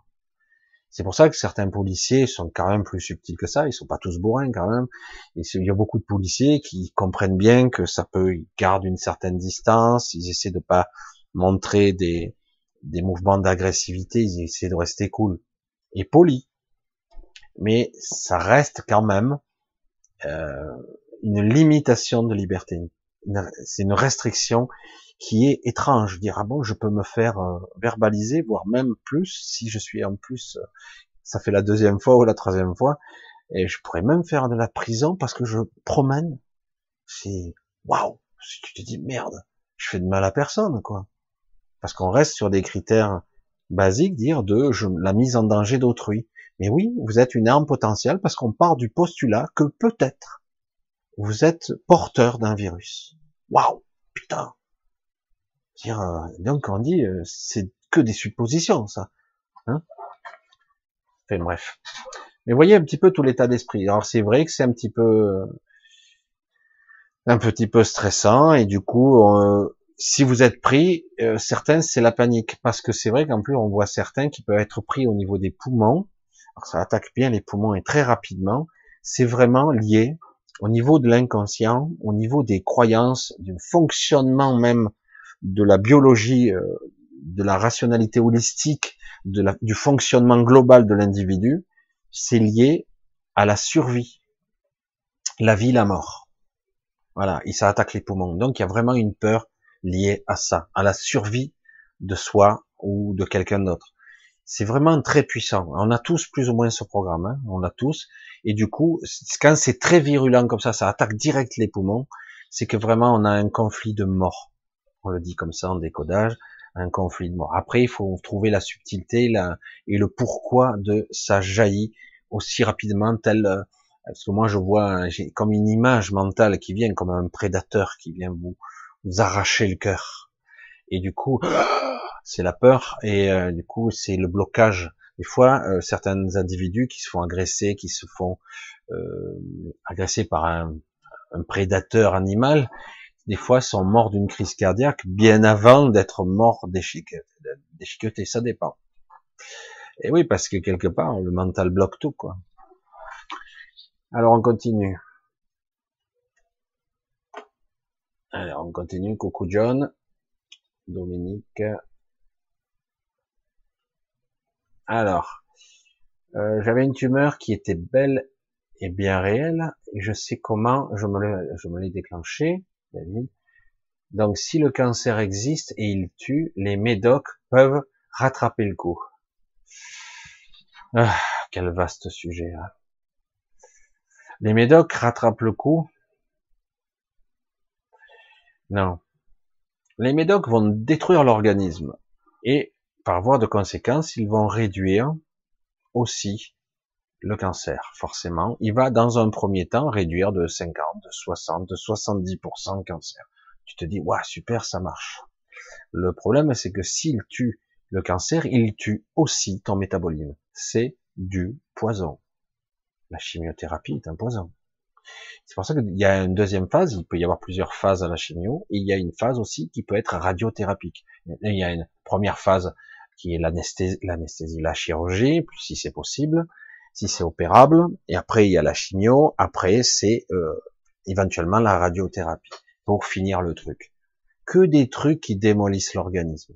Évidemment que la maladie est affaiblie, puis le corps aussi est détruit il lui faudra des années derrière pour se remettre. Et d'ailleurs, j'allais dire, dans bien des cas, trois ans après, c'est une moyenne, hein, il y a une, hop, une floraison de la maladie, le cancer qui repart, et de plus belle. Évidemment, puisque le corps n'a pas réussi au bout de trois ans à récupérer son plein potentiel immunitaire, parce qu'il a été fortement abîmé, et qu'il faudra probablement entre 5 et 10 ans pour se remettre de ce traitement de merde, parce que pour moi c'est un traitement barbare, mais ils n'ont pas trouvé mieux, paraît-il. Il y a mieux, hein. il y a mieux. Et, euh, donc forcément, à un moment donné, ah ben oui, euh, ben, chaque fois qu'il y a la réminiscence de la maladie qui revient, ben, la personne part dans les trois mois. Hein. C'est du, du torché, quoi. Et parce que le corps et le mental, la personne, non, non, non, non, je vais pas repasser par là. C'est pas possible, je, je, je, peux plus, je peux plus. Voilà, rien que ça, c'est bon, le mental, il, oh, je me sens pas de recommencer à nouveau. Et en plus, en même temps, le corps immunologiquement, il a, il a plus les ressources nécessaires de se battre contre. Et oui, tu te bats contre toi-même, hein, donc tu t'affaiblis. Hein. Et euh, donc oui, parfois, dans certains cas, faut pas tout négliger, tout n'est pas forcément tout beau, tout, brillant ou tout noir. On peut gagner du temps avec de la chimie. C'est-à-dire on gagne du temps. Le temps nécessaire de comprendre ce qui se joue en soi. c'est pas toujours évident parce qu'on est souvent euh, dans la peur et voilà. J'ai pas eu de chimio, j'ai eu qu'une intervention et j'ai pas passé le cap après. J'ai rien eu moi, j'ai rien eu du tout. On est 12 ans après, hein. Je suis pas en pleine forme, j'ai toujours mon œsophage abîmé parce qu'ils m'ont découpé, hein, pour être honnête. Hein. Ils m'ont découpé, euh, comment s'appelle la muqueuse, ils m'ont enlevé la mucosectomie, ils m'ont fait tout ça. Du coup, des fois, ça gratte au niveau du, de la trachée, c'est une horreur. Je peux pas manger ce que je veux. Et voilà. Mais j'ai pas eu la chimio. Parce que moi, j'ai dit stop. On arrête là. Ça suffit. Et, euh, et du coup, oui, le cancer peut créer des trucs. Les médocs peuvent rattraper le coup, temporairement, mais c'est pas la solution. C'est le même principe que l'antibiotique. L'antibiotique voit, oh putain, il y a un milieu bactérien anormal là, il y en a beaucoup trop, ça prolifère, ça crée un milieu acide qui attaque tout, le système. Du coup, on va mettre des antibiotiques, ça calme, là, il y a une flopée de cadavres de, de bactéries qui est là, évidemment, sur le moment, on a calmé le processus. Mais la cause, elle est toujours là, sous-jacente, prête à repartir à tout moment. C'est pas ça la cause. C'est comme si tu étais là, euh, tu étais comme un, extraterrestre qui comprend rien à la société humaine, tu promènes, et chaque fois que tu promènes, tu notes dans ton carnet, chaque fois qu'il y a un feu, il y a des pompiers. Putain, les salauds, quoi. Alors, ils l'éteignent ou ils l'allument, mais à chaque fois qu'il y a un feu, ils y sont. Hein. À chaque fois. Si on tuait les pompiers, peut-être qu'il n'y aurait pas de feu. Ça, c'est une logique à la con. Hein. Que tu rigoles quand tu dis ça. Mais c'est pareil. Tu vois des bactéries, tu te dis, euh, mais c'est peut-être des pompiers. Peut-être qu'ils sont là, qu'il y a une raison. Tout comme quand je dis à certains, quand vous avez de la fièvre, tant que vous le pouvez, gardez-la. Ah bon? Attends, je titube, je suis complètement... Ben, va te reposer, va boire, hydrate-toi et repose-toi. Tu, tu auras des vertiges, tu tiens pas debout, t'as pas de force, t'as mal à la tête, tout ça. Si tu prends des médicaments pour le mal à la tête et pour faire baisser la fièvre, tu vas empêcher le corps de résister à sa façon. S'il est chaud, c'est que le corps résiste. au contraire, c'est que c'est bon. Évidemment, si tu arrives à 42, hein, je caricature à peine parce que certains y arrivent. Bon, il y a les organes se liquéfient, il y a tout qui part en morceaux. Hein. Mais euh, tant qu'on peut, la fièvre est un élément parfait. Évidemment, nous, on se dit vite, prends-moi le médicament, j'en peux plus quoi. Et, euh, et oui, alors qu'au contraire, il faut le laisser faire. Il y a plein de mécanismes naturels qui fonctionnent. Il faut s'hydrater, il faut, voilà, on peut faire, certains, ils faisaient baisser la température à l'ancienne dans la glace. Alors c'est vrai que je me dit, putain, c'est du délire. Et pourtant, ah, c'est une solution qui est beaucoup plus rationnelle que de bourrer euh, de médicaments pour empêcher le corps de d'avoir les ressources nécessaires. S'il est suractivé, le corps, il est il est brûlant évidemment c'est c'est pas évident de trouver l'équilibre.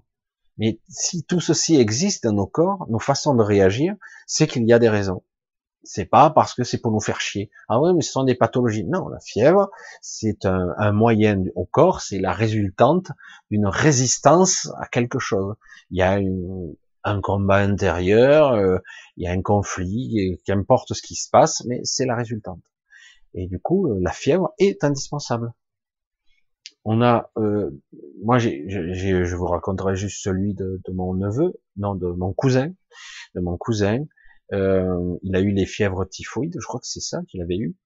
Et euh, en une semaine, il avait pris 10 ou 14 centimètres. Il était jeune à l'époque, hein, il avait peut-être 16 ans, je sais plus. il avait eu une poussée de croissance parce que l'organisme était tellement boosté qu'il a eu une poussée de croissance. On est, on est, des fois, on se dit mais c'est pas possible. Mais si, euh, parce que d'un coup, le, corps était naturellement boosté. Quoi. On l'a boosté à 130%, 140%, donc évidemment le corps peut lâcher, le cœur, tout. Mais, euh, mais d'un autre côté, c'est une méthode aussi qui permet au corps de se dépasser. Et, euh, et voilà, il faut trouver l'équilibre. C'est pas toujours évident. Là, je peux attendre, là, je peux attendre, mon corps peut le gérer, je peux le gérer moi-même un petit peu, et puis jusqu'au moment on peut plus. Mais tout ceci a des raisons d'être, toujours. Et de vouloir le contrecarrer de façon artificielle est une erreur, à chaque fois.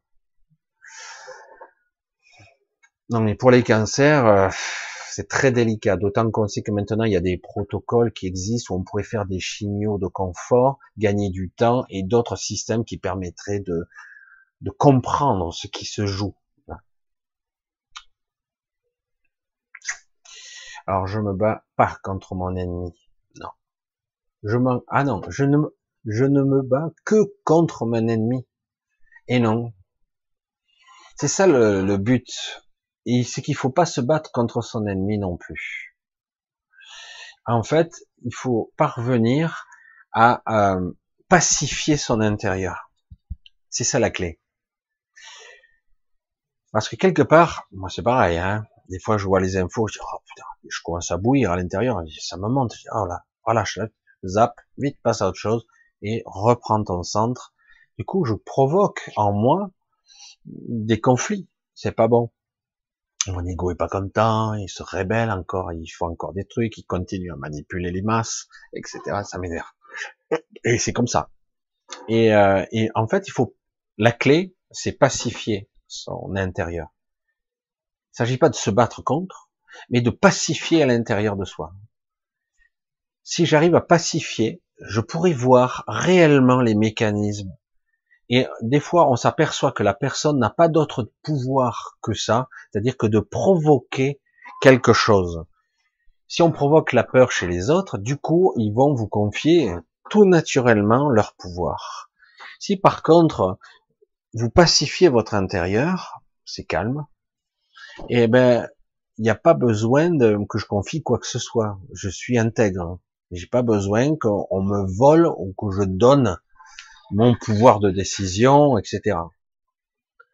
C'est très délicat parce que la première réaction, c'est c'est un ennemi, il faut l'abattre.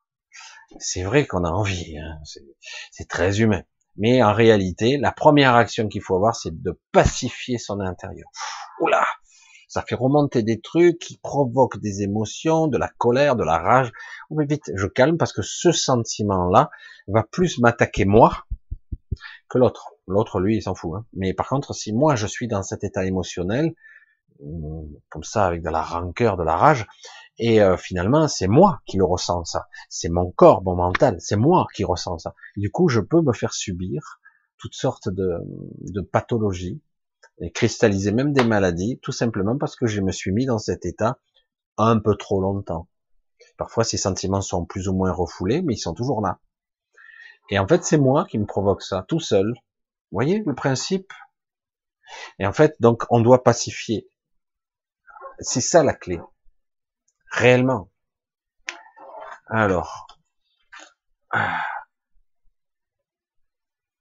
Alors, voilà, ne pas rentrer dans le jeu, essayer de voir, ou laisser la loi, hein, ou laisse-toi manipuler, mais sois dans le juste. En fait, il faut pas se laisser manipuler.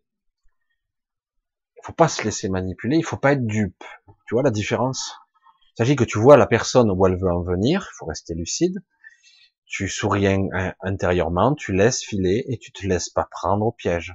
Si tu vois le piège, tu n'y vas pas. Tu vois et tu passes à autre chose. En fait, tu te fais pas prendre au piège, tout simplement. Tu restes sur ton cap. Faut pas se laisser prendre, en fait. C'est pas toujours évident, hein, parce qu'on est tendance à être dans la réaction. Alors, on continue. Mais en même temps, on peut voir comment cela a été déclenché, nourriture et mauvaise gestion des émotions. Oui, tout ça, c'est la théorie, c'est réel, la nourriture, la façon de manger, la façon de conscientiser les moments que je vis, euh, la façon d'être présent à ce que je fais, la gestion des émotions, mais honnêtement, euh, je le dis parce que c'est la réalité, la plupart des gens de ce monde n'ont pas appris à gérer tout ça. On nous l'a pas appris, en fait, pas du tout. Hein. Et donc, je peux descendre le siège. Et donc, obligatoirement, ça, ah ben on sait pas le faire et du coup on est en stress. Et si on est en stress, on cristallise, on bloque, euh, on crée des barrages qui, au bout d'un moment, finissent par céder. Ça crée des, des dépressions, des burn-out, des maladies, etc. Selon l'endroit ou le programme qui est touché en nous, parce que nous sommes ces corps sont des programmes en fait. C'est énorme, hein c'est des machines, une machinerie très complexe qui vont emmagasiner du transgénérationnel, du codage et de l'informationnel. Et il y a de la peur, il y a, et donc forcément certains vont vibrer plus à certaines choses et d'autres à moins, etc. Mais quelque part, nous avons tous un tronc commun de d'une mémoire archétypale vraiment très très solide, très densifiée et du coup, on peut faire vibrer la, la peur de mourir dans la masse, la peur de l'épidémie ou de la pandémie, c'est quelque chose de très ancien, ça. Hein. Ça fait vibrer très très loin la corde. Hein. Ça touche tout le monde là. C'est pour ça que ça touche la planète entière. Mais c'est vrai aussi que quelque part, quand je dis aux gens, ben on l'avait déjà en fait en nous et qu'il a été activé à un moment donné, plus ou moins. Et oui. Ouais, c'est pas cette que je me trompe pas de souris. Allez, on continue.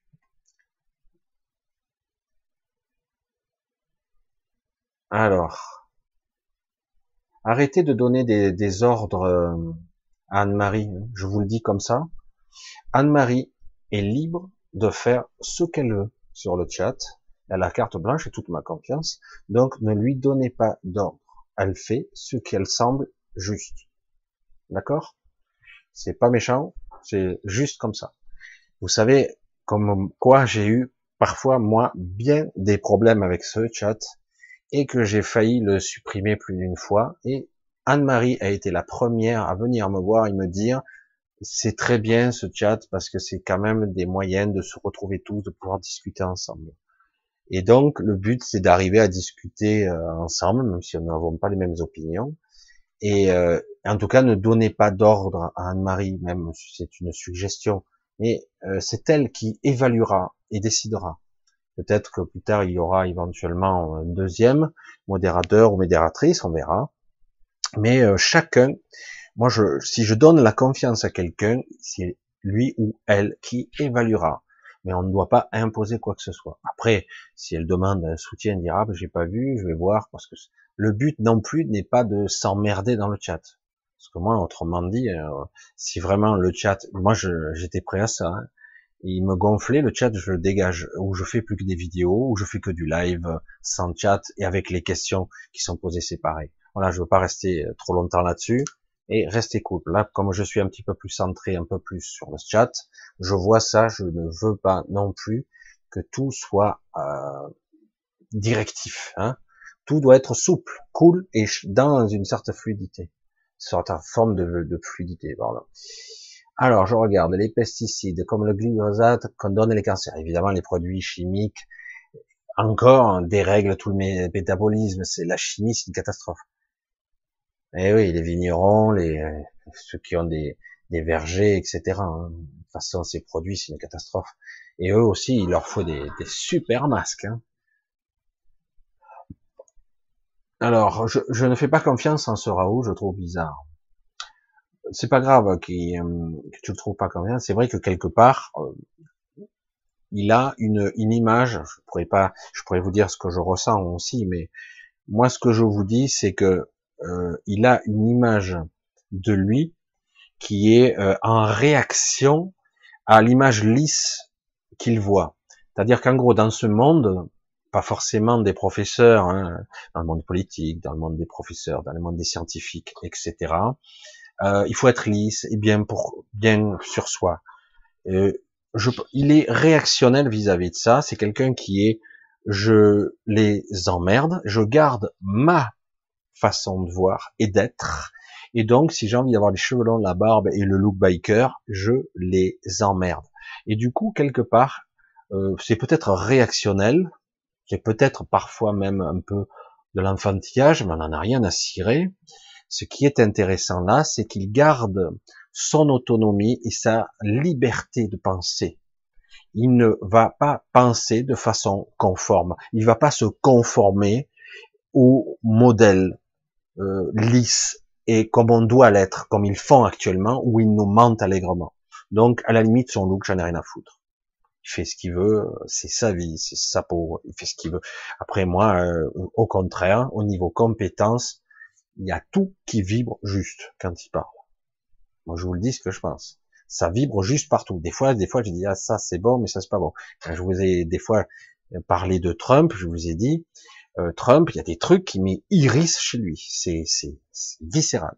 Je dis pas qu'il est totalement injuste, parce que par rapport à d'autres, c'est le seul qui a pas le seul peut-être président de la République qui a pas déclenché de guerre. Il a tué déjà quelqu'un, mais bon. Mais quelque part, euh, il m'irrisse quand même. J'ai dit, mais c'est vrai que j'ai dit, il n'est pas totalement négatif, mais il n'est pas comme les autres. Mais j'ai dit, il y a des trucs qui clochent, je le sens. Donc, voilà. Il y a des aberrations, le America First et le racisme, ça me, déplaît foncièrement. Il y a un truc qui cloche là avec ça. Mais bon, on pourrait croire, peut-être prétendre que c'est un jeu de sa part. J'ai dit oui, mais pourquoi? J'ai les poils qui se C'est pour ça qu'il faut pas non plus tout bon, tout noir. Hein. Mais euh, chez lui, par contre, chez Raoult, je n'ai pas ça. Ça vibre juste. Il a son positionnement. Il est sûr de son fait.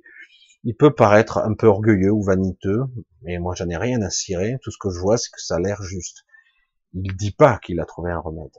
Il dit qu'on fait baisser la charge virale, c'est qu'il permet, si c'est pris à temps dans la semaine, euh, parce qu'il y a un déclic, je sais plus, c'est entre 6 et 10 jours, où là, il peut y avoir une phase difficile à franchir, donc euh, qui pourrait être donc l'intubation ou les insuffisances respiratoires. Donc le but est de traiter avant cette phase, et non pas ce que font notre État, évidemment, volontairement, de le traiter après. Donc évidemment, je dirais, on a compris quel intérêt y jouait. C'est tellement évident. Hein. Je crois que les gens ne le voient, on l'ont pas vu, mais bon, ils l'ont vu. Et euh, donc, lui, il le dit. Hein, si on joue là, on a 93 euh, à 94% de chances de parvenir à, euh, à, à, libérer toutes les personnes en disant qu'ils ont une charge virale. Après, oui, il y a forcément des gens qui peuvent passer au travers. c'est empirique, c'est pas parfait. Mais dire, quand on a un traitement, qu'on connaît les effets secondaires, pourquoi s'en priver? On les connaît. On a le recul nécessaire. Voilà crise, puis pauvreté, guerre civile, ouais, on verra. Ça, c'est la supposition. Je vous le dis, euh, ça se passera pas comme vous, le voyez, vous le croyez, même s'il y aura pas mal de merde quand même. Euh, ils vont essayer de, de faire un dérapage intéressant et euh, vers le un petit peu de dictature, tant qu'à faire, parce que ça sera pour notre intérêt bien sûr. Hein. Et, du coup, pour pouvoir faire mettre en place des choses comme ils le décident eux-mêmes seront comptabilisés. Voilà, oui, voilà, exactement. les absents. Merci à toi, Anne-Marie, hein, je te vois. Alors, euh, le cancer est une maladie très agressive dont le traitement l'est également. Putain. Euh, dire que le traitement est agressif, je vais le dire euh, tout net, c'est un poison. Je veux dire, c'est du poison. c'est de la chimie qui est là pour tuer elle tue des cellules, elle tue aussi bien les bonnes cellules que les cellules cancéreuses. Elle n'est pas là de façon sélective. Elle dit, toi, ça va, toi, tu passes, toi, je te tue. Non, elle tue tout. Hein. euh, certaines, après des, protocoles de chimio, euh, doivent avoir une grève de moelle osseuse. Euh, il n'y a plus de système immunitaire derrière. Donc, il y a une destruction totale. C'est pas le cancer qui a fait ça, c'est la chimio. Hein. donc, voilà. Et oui, parfois, c'est les deux qui tuent. Parfois, c'est le traitement tue plus souvent que le maladie. Certaines personnes ont déjà eu des cancers sans même le savoir et ont été guéries sans même le savoir. Que ça soit dit et que ça soit entendu. Une personne dans sa vie, quelle qu'elle soit, pourrait déclencher et désamorcer un cancer sans même le savoir. Ce qui prouve bien que ça fonctionne pas comme on nous le dit. Le corps n'est pas un truc, ah merde, contaminé, contaminant, processus de maladie, j'ai mal bouffé un truc. Bon, ça peut être un, un, contaminant, tu as touché un truc radioactif euh, qui, a, qui a détruit le programme de tes cellules, évidemment. Si tes cellules ont perdu leur, leur fonction initiale au niveau de l'ADN, évidemment, là, il y a un problème, c'est clair. Hein. Si tu détruis le programme, euh, voilà. Le cancer est affaibli le corps, ben, tu m'étonnes. Mais bon, c'est un peu simpliste, on pourra expliquer un peu plus longtemps. Parce que j'ai bien potassé le truc. Les merdias commencent à écouter Raoult. De toute façon, euh, vous posez la question à quelqu'un qui est contre le traitement basique et très simple de Raoult, mais si on lui dit, est-ce que vous vous en prendriez si vous, vous êtes euh, malade, il dira oui. il dit, je sais pas si ça marche, je suis pas sûr, mais si, si vous êtes malade, oui, j'en prendrai sûrement. Donc voilà, il y a une hypocrisie, quoi. Allez, on continue un petit peu. Notre corps vaut la, connaissance de 200 meilleurs scientifiques du monde réuni. Euh, notre corps vaut beaucoup plus que ça. Les scientifiques de ce monde, ils sont loin d'en comprendre tous les programmes et tous les fonctionnements. Et euh, notre corps sait, lui. Euh, il a des kilomètres et des kilomètres de programmes transgénérationnels en lui, pas que des bons, hein, mais aussi des mauvais. Il y a toujours des réactions. Parfois, on fait des choses, on déclenche des maladies parce que justement, on a des programmes, des programmes transgénérationnels qui font qu'on compense ou on surcompense. Le corps fait comme il peut. Mais oui, euh, il y a euh, au niveau subtil et au niveau complexe de des mécanismes inconscients et au-delà, dans l'invisible, il y a de la connaissance qui défie l'entendement. On n'y a pas accès, c'est dommage en conscience. Parfois, on y a accès partiellement. Mais c'est trop énorme, en fait. je dis souvent, euh, je crois que je suis pas le seul d'ailleurs, parfois, il faut laisser faire. Et c'est le plus difficile. Il faut laisser faire ceux qui savent le faire. Et qui sait qui sait mieux le faire? Le corps sait mieux. Parfois, il va pas dans la bonne direction. C'est juste là qu'il faut que je lui mette un petit peu de lumière, un petit peu de conscience dessus. Euh, mais normalement, euh, le corps sait ce qu'il a à faire. C'est vrai que globalement, on a des pathologies, on a des bugs ici et là, des dysfonctions qui sont liées souvent à des mauvaises éducations, une mauvaise compréhension ou une dichotomie entre mes désirs et ce que je ressens. Donc, il y a une divergence complète. Donc, euh, ça peut ne pas fonctionner. Et, parce que c'est vrai que c'est cette société qui est anxiogène, qui est pas rationnelle, on devrait apprendre très jeune à être unifié dans notre vision, dans, ce que nous sommes intimement. Qui suis-je? C'est les premières questions. Non, mais je sais qui je suis. Non, non. Tu sais pas qui tu es. Tu sais pas comment tu te comportes. Tu ne connais pas tes limites. Tu ne sais pas comment tu fonctionnes en fait.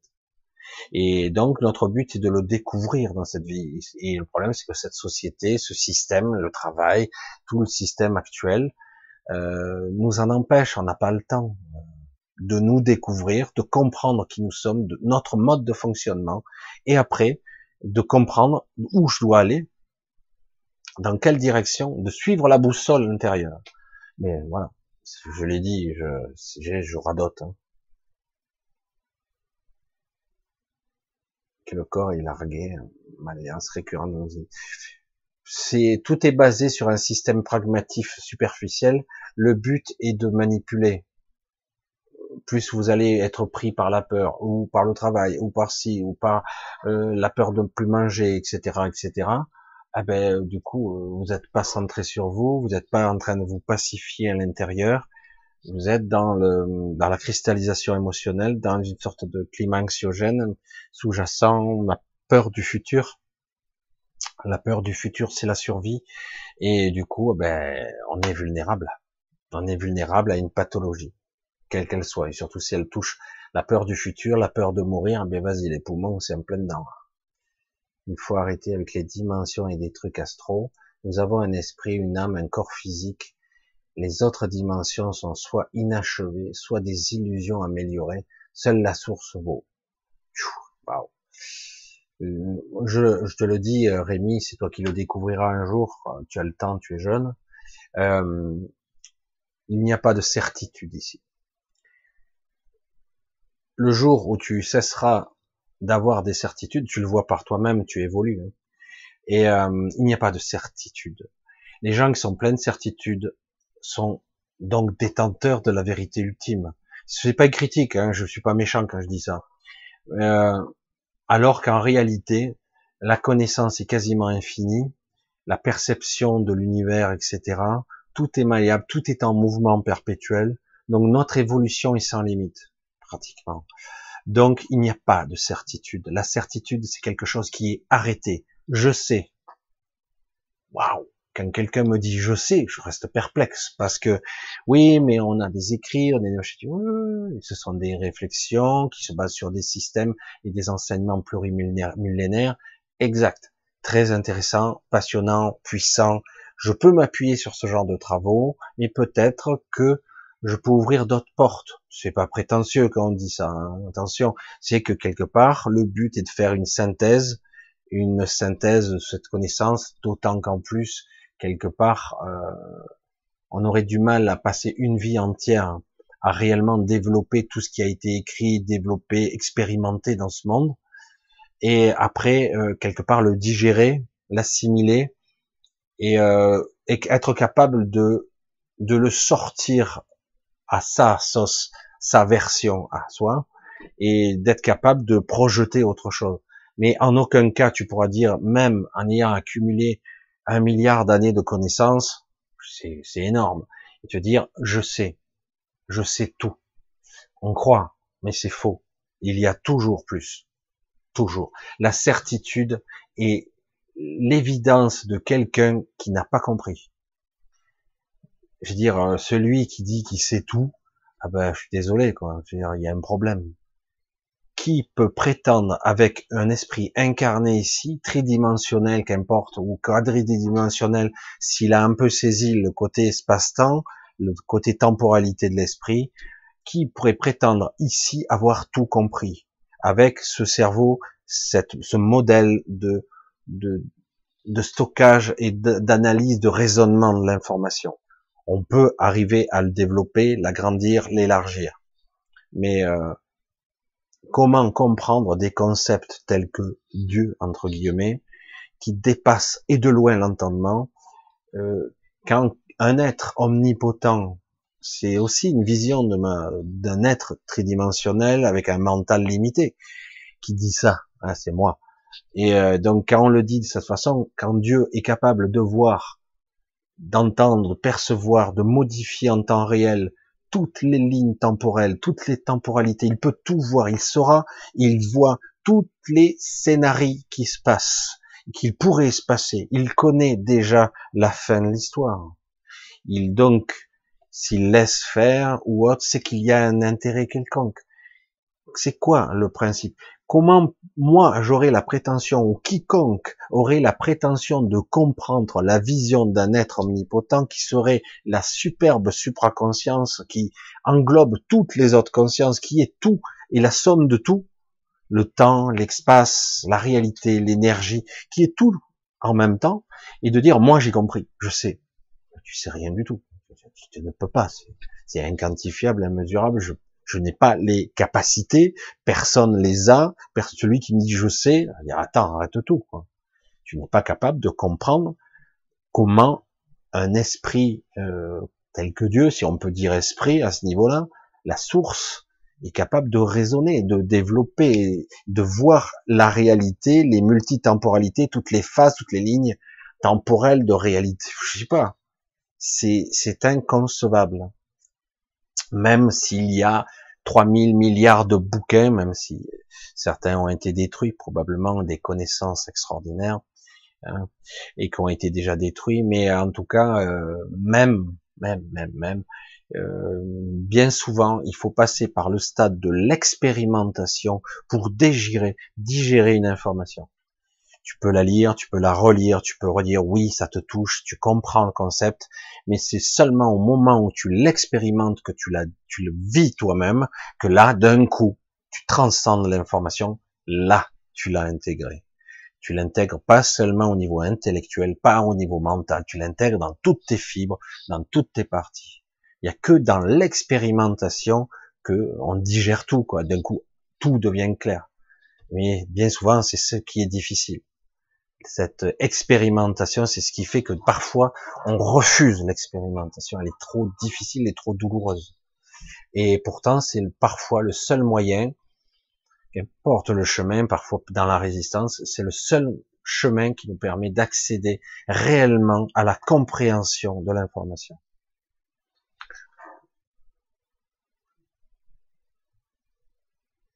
Alors je regarde, ouais, allez, on va faire encore un petit peu, on va se faire encore une petite demi-heure.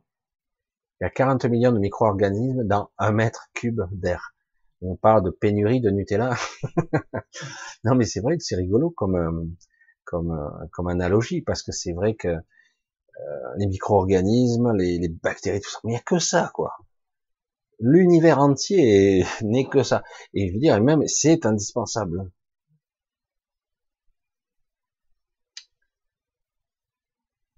Ouais, c'est, ces fleurs, c'est vrai qu'on risque de, de mettre des technologies pour nous maîtriser, de nous avoir.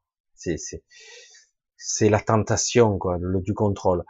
Euh, moi, ce que je peux vous dire, c'est que oui, il y aura la tentation du contrôle, mais ça ne marchera pas au-delà d'un certain système, à moins de, le stade d'après, c'est le transhumanisme, c'est-à-dire la modification de l'être humain. Et là, dans ce cas-là, il sera, il pourra être piratable à distance, pas beau ça. Un organisme boosté, amélioré, euh, plus intelligent et plus de mémoire vive, plus d'accès à l'information, parce qu'on a souvent confondu l'intelligence et les gens qui ont beaucoup de mémoire, c'est pas du tout ça. Et, euh, et après, après le problème, c'est que quelque part, une personne pourra être piratée. T'imagines un peu On pirate tes yeux, on pirate ton cerveau. Euh, et comme je vois dans beaucoup de films, de séries même, c'est passionnant, hein, mais ils sont à côté de la plaque. Ils n'ont pas compris comment, fonctionnait un état de conscience. Euh, carrément, ils stockent la conscience, ils peuvent nous dupliquer et voire nous, nous transférer dans un autre corps. Je veux dire, waouh, ça y est, ils ont compris, ils sont trop forts. Et en réalité, non, là, tu crées un portail organique, tu crées une, une simulation de conscience, reproduite, copiée par rapport à l'original, mais en aucun cas, c'est lui. C'est très différent. La personne en question sera une machine qui n'aura plus d'inspiration, qui n'aura plus d'idées, qui n'aura plus de concept. C'est-à-dire que c'est une civilisation qui est vouée à disparaître. Elle disparaîtra. C'est-à-dire qu'il n'y a plus d'imagination, il n'y a plus d'inspiration, il n'y a plus de création. Euh, s'ils arrivent à ce stade du paroxysme de, du transhumanisme. Contrairement à tout ce qu'on pourrait croire que, en fait, le siège de l'âme est là, et donc on pourra le transférer. Ce qu'ils disent, hein. Mais en fait, c'est faux.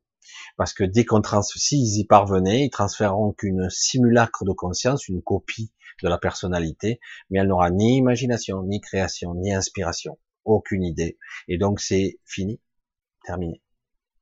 Voilà, une machine très performante, très aiguisée, etc., etc. Si puissante soit-elle, elle est terminée. Elle est vouée à sa terminaison automatique, inéluctable.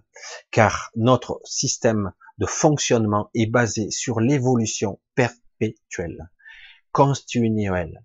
On est constamment euh, bousculé par des événements, on croit qu'on est faible, mais en réalité on s'adapte à des plein de paramètres, des milliards de paramètres constamment euh, les virus, les bactéries, mais pas seulement. Et donc quelque part, euh, c'est ça qui fait qu'on est des êtres humains, on est soumis à une évolution perpétuelle, constante, adaptation et évolution. Et euh, une machine ne peut pas faire ça. Même si on croit qu'on transfère la conscience dans une machine qui sera un simulacre de corps synthétique, etc., sorte de super androïde, mais en fait non, je serai dans ce corps je serai exactement pareil. Mais c'est faux, faux, faux. Je vous le dis, il n'y a plus de connexion. C'est terminé. La personne est décédée. Elle est morte. Et euh, ça sera juste une copie. Et en fait, elle n'a plus de connexion du tout. Et elle est vouée à ne plus évoluer. On pourrait y rajouter, on y met des mises à jour comme un ordinateur. Mais ça n'a rien à voir. Allez, regardez le documentaire Nothing to Hide. Je suis, et je suis content d'être là en tout cas. Salut à toi Joris, Joris Blondel, Jacqueline. Alors, on sait depuis Pasteur, par son adversaire, l'apparition des bactéries dans un milieu, c'est pour l'harmoniser. Et Pasteur nous a appris à faire la guerre contre les bactéries. Exactement, Martine. C'est la vérité. Et puis bon, Pasteur, c'était aussi un businessman. Il y a beaucoup de scientifiques, professeurs, machins, qui sont dans l'ego quand même. Hein bah ils sont là pour ça quand même, ils aiment bien exister. Hein. Et donc quelque part ce sont des businessmen et puis les autres, ben voilà. Et donc après on peut bâtir toutes des légendes sur des de gros mensonges. Euh, J'essaie de voir un petit peu si je vois quelqu'un, pasteur, l'imposteur, tu veux dire, voilà. Euh, il n'est pas mauvais à 100%, mais en tout cas, c'est clair que c'est un imposteur. Ça, ce n'est que mon point de vue. Je l'espère vraiment, John. Alors, Euh, quand c'était le dernier message, un crépuscule, groupuscule 52. Ils veulent un, je me John, j'essaie de voir si je trouve quelque chose. Je ne vois que la société de consommation qui s'agite comme un poisson sorti de l'eau. Une belle image. Face à ce méchant Covid, les gens éveillés s'en foutent de ce virus en vrai. Alors déjà, c'est pas un méchant virus du tout. Il n'y a pas de méchant là-dedans. Hein. C'est ni méchant ni agressif. C'est juste un code, une raison de rétablir ou de rétablir, oui, de d'équilibrer une équation. Ce n'est que ça. Chaque fois qu'on bousculera la nature, il y aura des, des chocs en retour. Soit on s'adapte, soit on meurt. C'est aussi simple que ça. Soit on est en symbiose, soit on, on affronte. Si on affronte, on peut gagner temporairement, mais temporairement. Parce que au, le coup d'après, l'équation va mettre un cran dessus, ça va être crescendo, ça monte. Et donc, on ne gagne pas au final. On ne peut pas. Le but est de s'adapter et d'évoluer. Toujours. Il n'y a pas de méchant là. C'est difficile hein, se voit pour nous. C'est un ennemi. Non. C'est quelque chose qui est en réaction. Artificielle ou pas. Et, euh, et s'il est toujours actif, c'est qu'il y a une raison. Les gens éveillés s'en foutent. Alors, moi je m'en l'œil. Oui, j'en ai vu des vaisseaux spatiaux la semaine, la nuit dernière, le 1er avril, nous avions euh, des avions de chasse leur fonçaient dessus. Il y a eu une période où les avions de chasse ici étaient euh, très très basiques et très forts. Il n'y a pas longtemps d'ailleurs. Mais j'ai pas vu d'objet ce jour-là, mais c'est vrai qu'il y a, il y a aucune raison ici d'avoir des avions de chasse. Mais le printemps est la meilleure période pour voir les ovnis en plus. Gaïa se rébelle, il est temps de changer notre conscience. C'est exactement ça, on doit évoluer et s'adapter. Je dors le jour. Tiens l'envers. Et oui, pourquoi Phoenix au printemps? Alors, allez, on continue. Ça fait la bataille, machin spécial.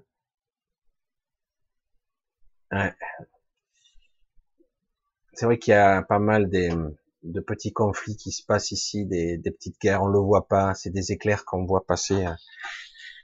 C'est vrai que je parle pas toujours d'ovnis, d'extraterrestres, certains ils n'arrivent pas à, intégrer ça. Alors certains sont, sont dans la matrice, d'autres sont pas tout à fait avec nous, mais il y a des conflits, euh, sacrés combats quoi, qui se passent actuellement, sont pas forcément à notre avantage d'ailleurs, parce que nous, nous sommes les pauvres cons en dessous, mais c'est plus c'est plus compliqué que ça en fait. Hein.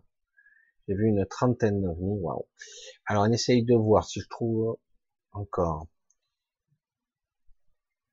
Ah sérieux? Ah d'accord. Attention aux fameux extraterrestres. Certains sont des terrestres d'ailleurs. En effet. Oui Michel, mais quand? Ah, question à quoi? Il faudrait c'est très bien. Le capitalisme n'est pas mort le néolibéralisme est mort. Parce qu'il est allé trop loin. Ils vont essayer de, lutter. Le capitalisme n'est pas mort. C'est ça, il y a une nuance, John. Le néolibéralisme qui fait que, à un moment donné, on a décroché euh, d'un système qui, en fait, le capitalisme a rien de mauvais en soi s'il est sur des fondamentaux, sur du réel, sur l'économie réelle. C'est-à-dire que j'ai une entreprise, j'ai besoin de capitaux, je me mets en bourse, j'ai des gens qui, qui me cautionnent, qui me demandent de quelque part, euh, ils vont me financer, en contrepartie je perds une partie de mon pouvoir, etc. Jusque là, à la limite, c'est mon choix, je peux faire ça. Le problème où c'est devenu complètement délirant dans le néolibéral, la, ce système qui, qui, a été débrayé, qui a plus de contre de contre-pouvoir, qui a plus rien à s'opposer à lui, c'est qu'à un moment donné, ben on, est arrivé à de la spéculation pour de la spéculation, où ce n'est même plus corrélé à des faits réels, à des entreprises réelles. On en arrive à des aberrations où une entreprise est parfaitement saine, il n'y a rien eu, mais elle baisse, elle monte parce que euh, des ordinateurs en, jouent à la, à la baisse ou à la hausse, ils font des spéculations, etc. Et après, euh, les banques créent des titrisations, créent des produits pourris, etc. En affaires, on a créé euh, ça n'a plus rien à, la réalité du capitalisme de base. Le capitalisme n'est pas mauvais en soi s'il est régulé. Si on le laisse complètement en roue libre, bah, ça devient une bête immonde affreuse, quoi. C'est, c'est un truc qui, qui est gargantuesque, qui sans arrêt, avec un appétit insatiable, un rouleau compresseur qui va arrêter, tant qu'il y a, a à bouffer, il prend tout. Et ah merde, la planète, il n'y a plus rien à bouffer. Ah, elle est détruite, elle est polluée complètement. Il n'y a plus d'air, il n'y a plus d'eau, il n'y a plus d'animaux, il n'y a plus d'humains. Mais je veux encore. Mais il n'y a plus rien. Mais je veux encore. Voilà, c'est le côté insatiable et aberrant de ce système. C'est pour ça qu'à un moment donné, il faut mettre des garde-fous. C'est aussi simple ça. On ne peut pas dire, ben, voilà, il faut mettre des règles. Voilà.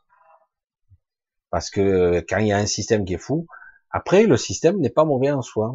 Ça a permis de créer parfois de, de belles structures. Et après, quand ça, ça atteint des, des aberrations,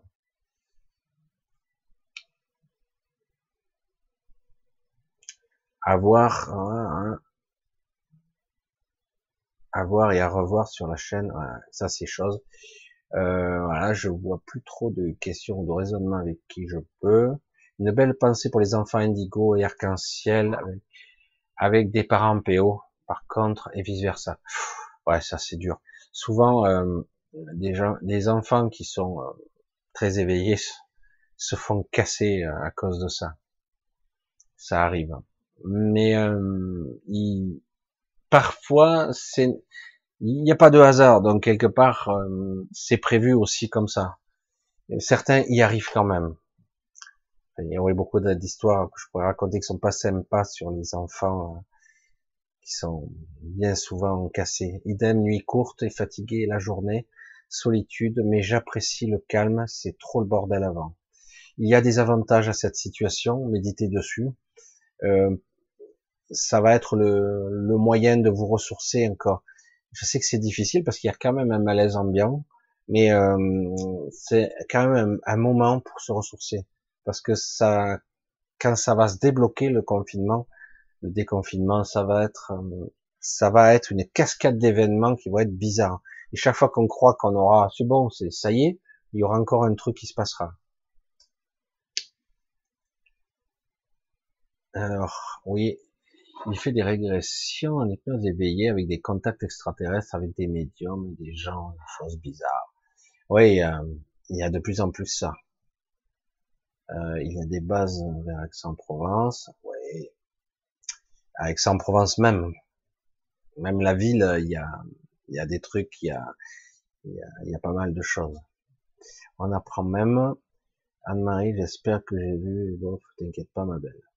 Coucou, euh, Lumière Pure, je crois que je t'ai pas dit bonjour, Laurence non plus, Xavier, Samy, je crois que oui. Fameux blackout avant le 15, non. Euh, ces histoires de Q, euh, ça va quoi. On a eu à chaque fois une période, c'est bon. Non, il n'y aura pas de blackout euh, avant le 15. Euh, il peut y avoir des perturbations diverses et variées, il y en aura, parce que là, on est parti dans un truc complètement dingue, mais euh, c'est c'est pas ça. Le blackout, c'est autre chose. Euh, je voulais vous faire un petit peu la métaphore avec euh, le film Le jour où la Terre s'arrêta. Il y a la version de 1954, je crois, et celui de 2008 ou 2009, aucun rapport et euh, où l'extraterrestre stoppe euh, stoppe tout élément électrique et donc c'était le jour où la Terre il arrête tout quoi.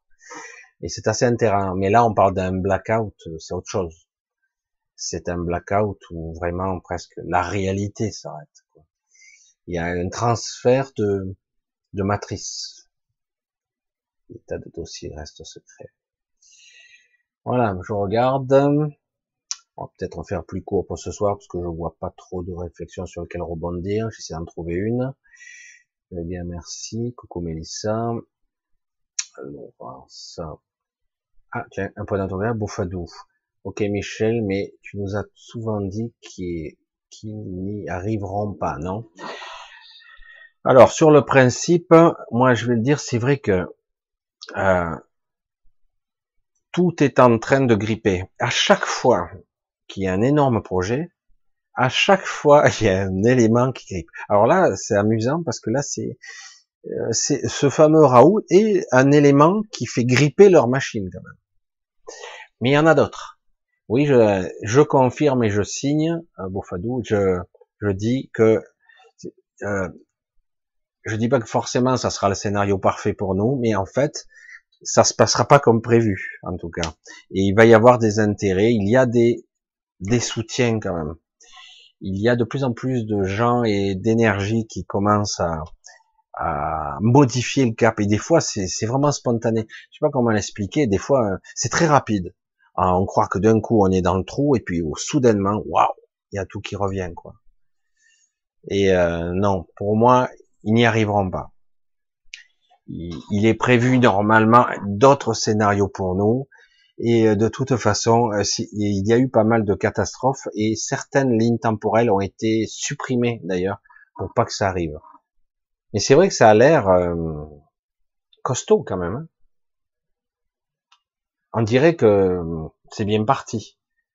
Mais ça va pas se passer comme ça. Ça va traîner les pieds. Ça va pas se passer comme prévu. Même si c'est vrai qu'on tend vers une, euh, une civilisation technologique euh, évoluée, mais ils n'y arriveront pas.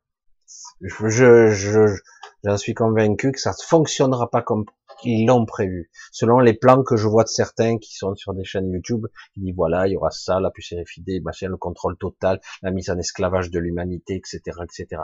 Je le vois aussi tout ça, hein. ça c'est, je le vois, mais ça ne fonctionnera pas comme prévu parce qu'il y a énormément d'éléments qui font que ça va gripper à chaque fois.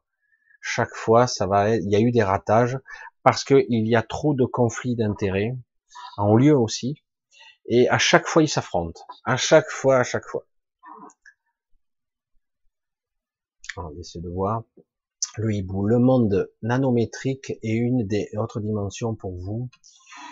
Nanométrique ou, ou carrément quantique, quoi, subatomique, il propose des états et des propriétés différentes de la matière. Alors ça, c'est, j'aurais pas les, termes pour l'expliquer euh, euh, de façon pragmatique, scientifique, euh, dire.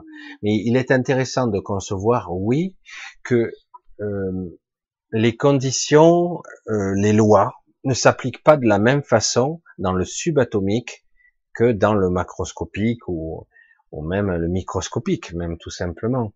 Euh, dès qu'on arrive au, au, stade de la précipitation, du ralentissement et temporel de la matière, de la manifestation, de la matière assemblée, euh, visible, euh, il y a des lois qui s'appliquent.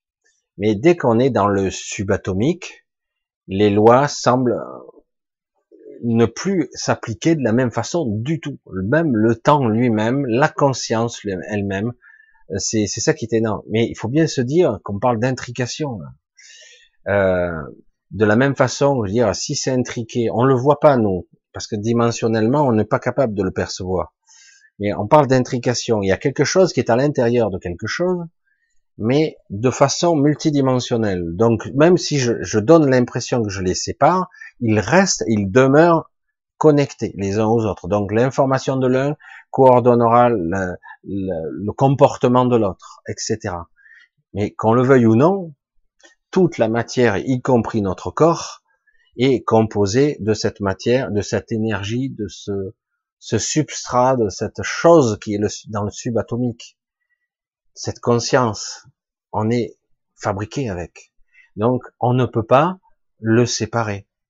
Alors, c'est vrai que les lois ne semblent pas être les mêmes, et pourtant, nous sommes étroitement faits, fabriqués à partir de ça. Qu'on le veuille ou bien dans l'infiniment petit comme dans l'infiniment grand, tout est lié. Alors après, pourquoi les lois ne sont pas les mêmes et pourquoi, quelque part, je suis composé quand même de ça, parce que l'assemblage même d'une galaxie tout entière, eh ben, est composé aussi de, cette structure subatomique qui sous-tend, toute la réalité qui, qui se superpose à notre regard. Sans cette structure, il n'y a rien. Tout est étroitement lié. C'est extraordinaire, hein, quelque part. Il y aurait de quoi faire. Hein. Il y aurait de quoi faire.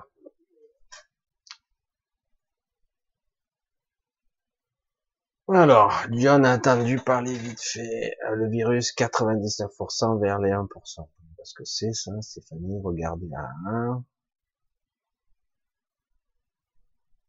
Alors, je suis immunisé contre le plan de la cabale.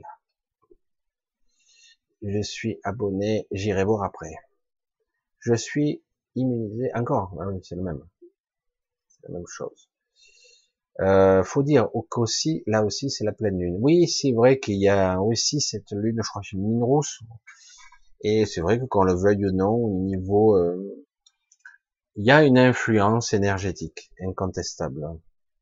Il y a une influence qui influence et le comportement et les humeurs. Mais il y a aussi de l'énergie qui nous est envoyée. La plume, la plume. Comment nos enfants dans cette vie seront-ils nos enfants dans notre vie? C'est pas une nécessité.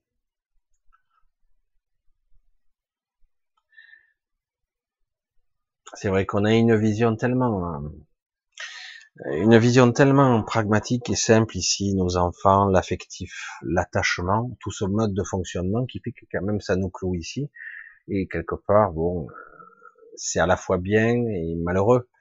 Mais en réalité, quand je dis de façon, si j'avais un enfant ici, je le dirais, c'est mon enfant ici, mais ce n'est pas mon enfant en réalité. C'est quelqu'un que je connais, c'est quelqu'un de proche, mais en réalité, ce ne l'est pas. À un autre niveau. Hein. Ça ne veut pas dire pour autant qu'on pourra ne pas se rejoindre, parce qu'au niveau d'un sentiment pur, euh, on peut se rejoindre après, de l'autre côté, forcément. Je sais pas comment expliquer tout ça, mais à un autre niveau, beaucoup plus haut, en réalité, ça n'a aucune importance. Parce que quelque part, euh, plus j'évolue dans la multidimensionnalité, plus je monte dans la verticalité, euh, le monde de l'émotionnel n'a pas d'importance, mais le monde de la connexion est vital. Du coup, j'ai une vision beaucoup plus globale de qui je suis et en fait de qui nous sommes. Je le dis de façon générale. Le je suis prend tout son sens quand je suis à un autre niveau. Parce qu'en fait, je perçois le réseau de conscience, à la fois mon individualité et à la fois la globalité du réseau. Et euh, donc je suis à la fois moi et à la fois le réseau. C'est difficile de le compliquer. Et du coup, je dire, ah ben oui, ça c'est mon enfance, ça c'est moi, à moi, à moi. Mais en réalité, ça, la connexion existe toujours. Du coup, il n'y a pas le manque. C'est vrai que c'est très difficile d'expliquer euh, de façon triviale quelque chose qui défie euh, la logique d'un être vivant incarné ici. Alors qu'on est construit sur le système biologique de la reproduction, de se reproduire, de se d'évoluer, de faire des enfants, etc. Et donc on est construit là-dessus. Donc c'est ça va même contre cette genre d'évolution. Mais dans une vie, euh, de toute façon, la plupart des décédés rejoignent, rejoignent leur, leur être aimé, leur personne, hein, la plupart du temps, de toute façon. C'est pas une, c'est pas une obligation, mais c'est souvent le cas. Mais bon, j'espère que c'est la question, parce que c'est vrai que c'est, je suis pas sûr d'avoir, c'est l'ultralibéralisme exacerbé ou non, nous aurons le monde que nous serons capables de construire.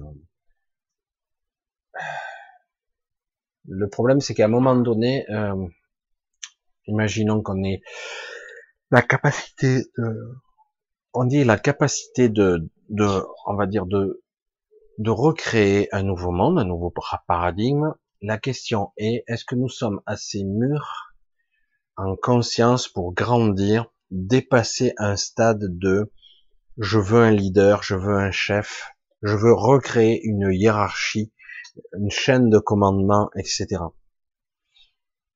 Euh, je sais que c'est pas simple, mais euh, si c'est pour reproduire la même chose, euh, je vois pas l'intérêt. Surtout que lorsqu'on voit que nos leaders sont des incapables. Bien souvent, presque tout le temps, ils ne jouent pas nos propres intérêts. C'est pour ça que c'est de ça qu'il s'agit. C'est de ça qu'il s'agit quelque part.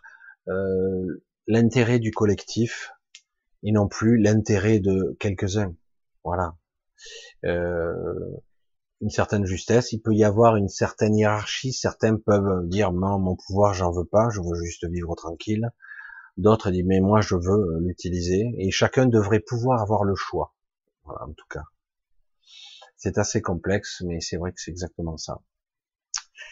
Allez, pour ce soir, on va faire, j'ai fait un petit deux heures, c'est tout ce que je voulais faire pour ce soir. Samedi, on fera un petit peu plus Comme j'ai à la fois tout et n'importe quoi, on me dit des fois que c'est trop long, des fois que c'est trop court. Je sais jamais. De toute façon, je vais faire à ma sauce et à mon idée parce que c'est le seul moyen, je crois, d'y parvenir.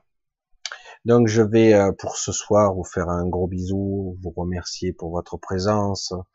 Et euh, c'est vrai que ça a été un petit peu axé euh, sociétal, mais c'est étroitement lié à notre façon de penser, de vivre actuellement, parce qu'on vit dans cette société, mais aussi ce positionnement avec cette paix intérieure. Là, aujourd'hui, c'est ça qui nous est demandé, c'est de garder une certaine paix intérieure et d'être vigilant, parce que c'est pas la peur qui doit nous diriger. Je sais que c'est pas évident, mais c'est pas la peur, mais c'est très facile de nous faire peur, pas seulement sur un virus, euh, mais ça peut être aussi sur la peur de l'avenir, du futur, de pas pouvoir manger, de pas pouvoir payer ses factures, etc., etc. C'est toujours assez complexe. Alors, ah ben, je vous embrasse, je vous dis à samedi, donc bientôt je fais un gros bisou. Il va falloir que je fasse le tri des questions. Je l'ai même pas fait encore. Il faut que je m'en occupe. Et euh, donc je vous dis à samedi. Je vous fais un gros bisou et euh, et bonne soirée. Bonne soirée, bonne nuit. Bye bye. Ah, j'ai pas la bonne souris encore. Bye bye.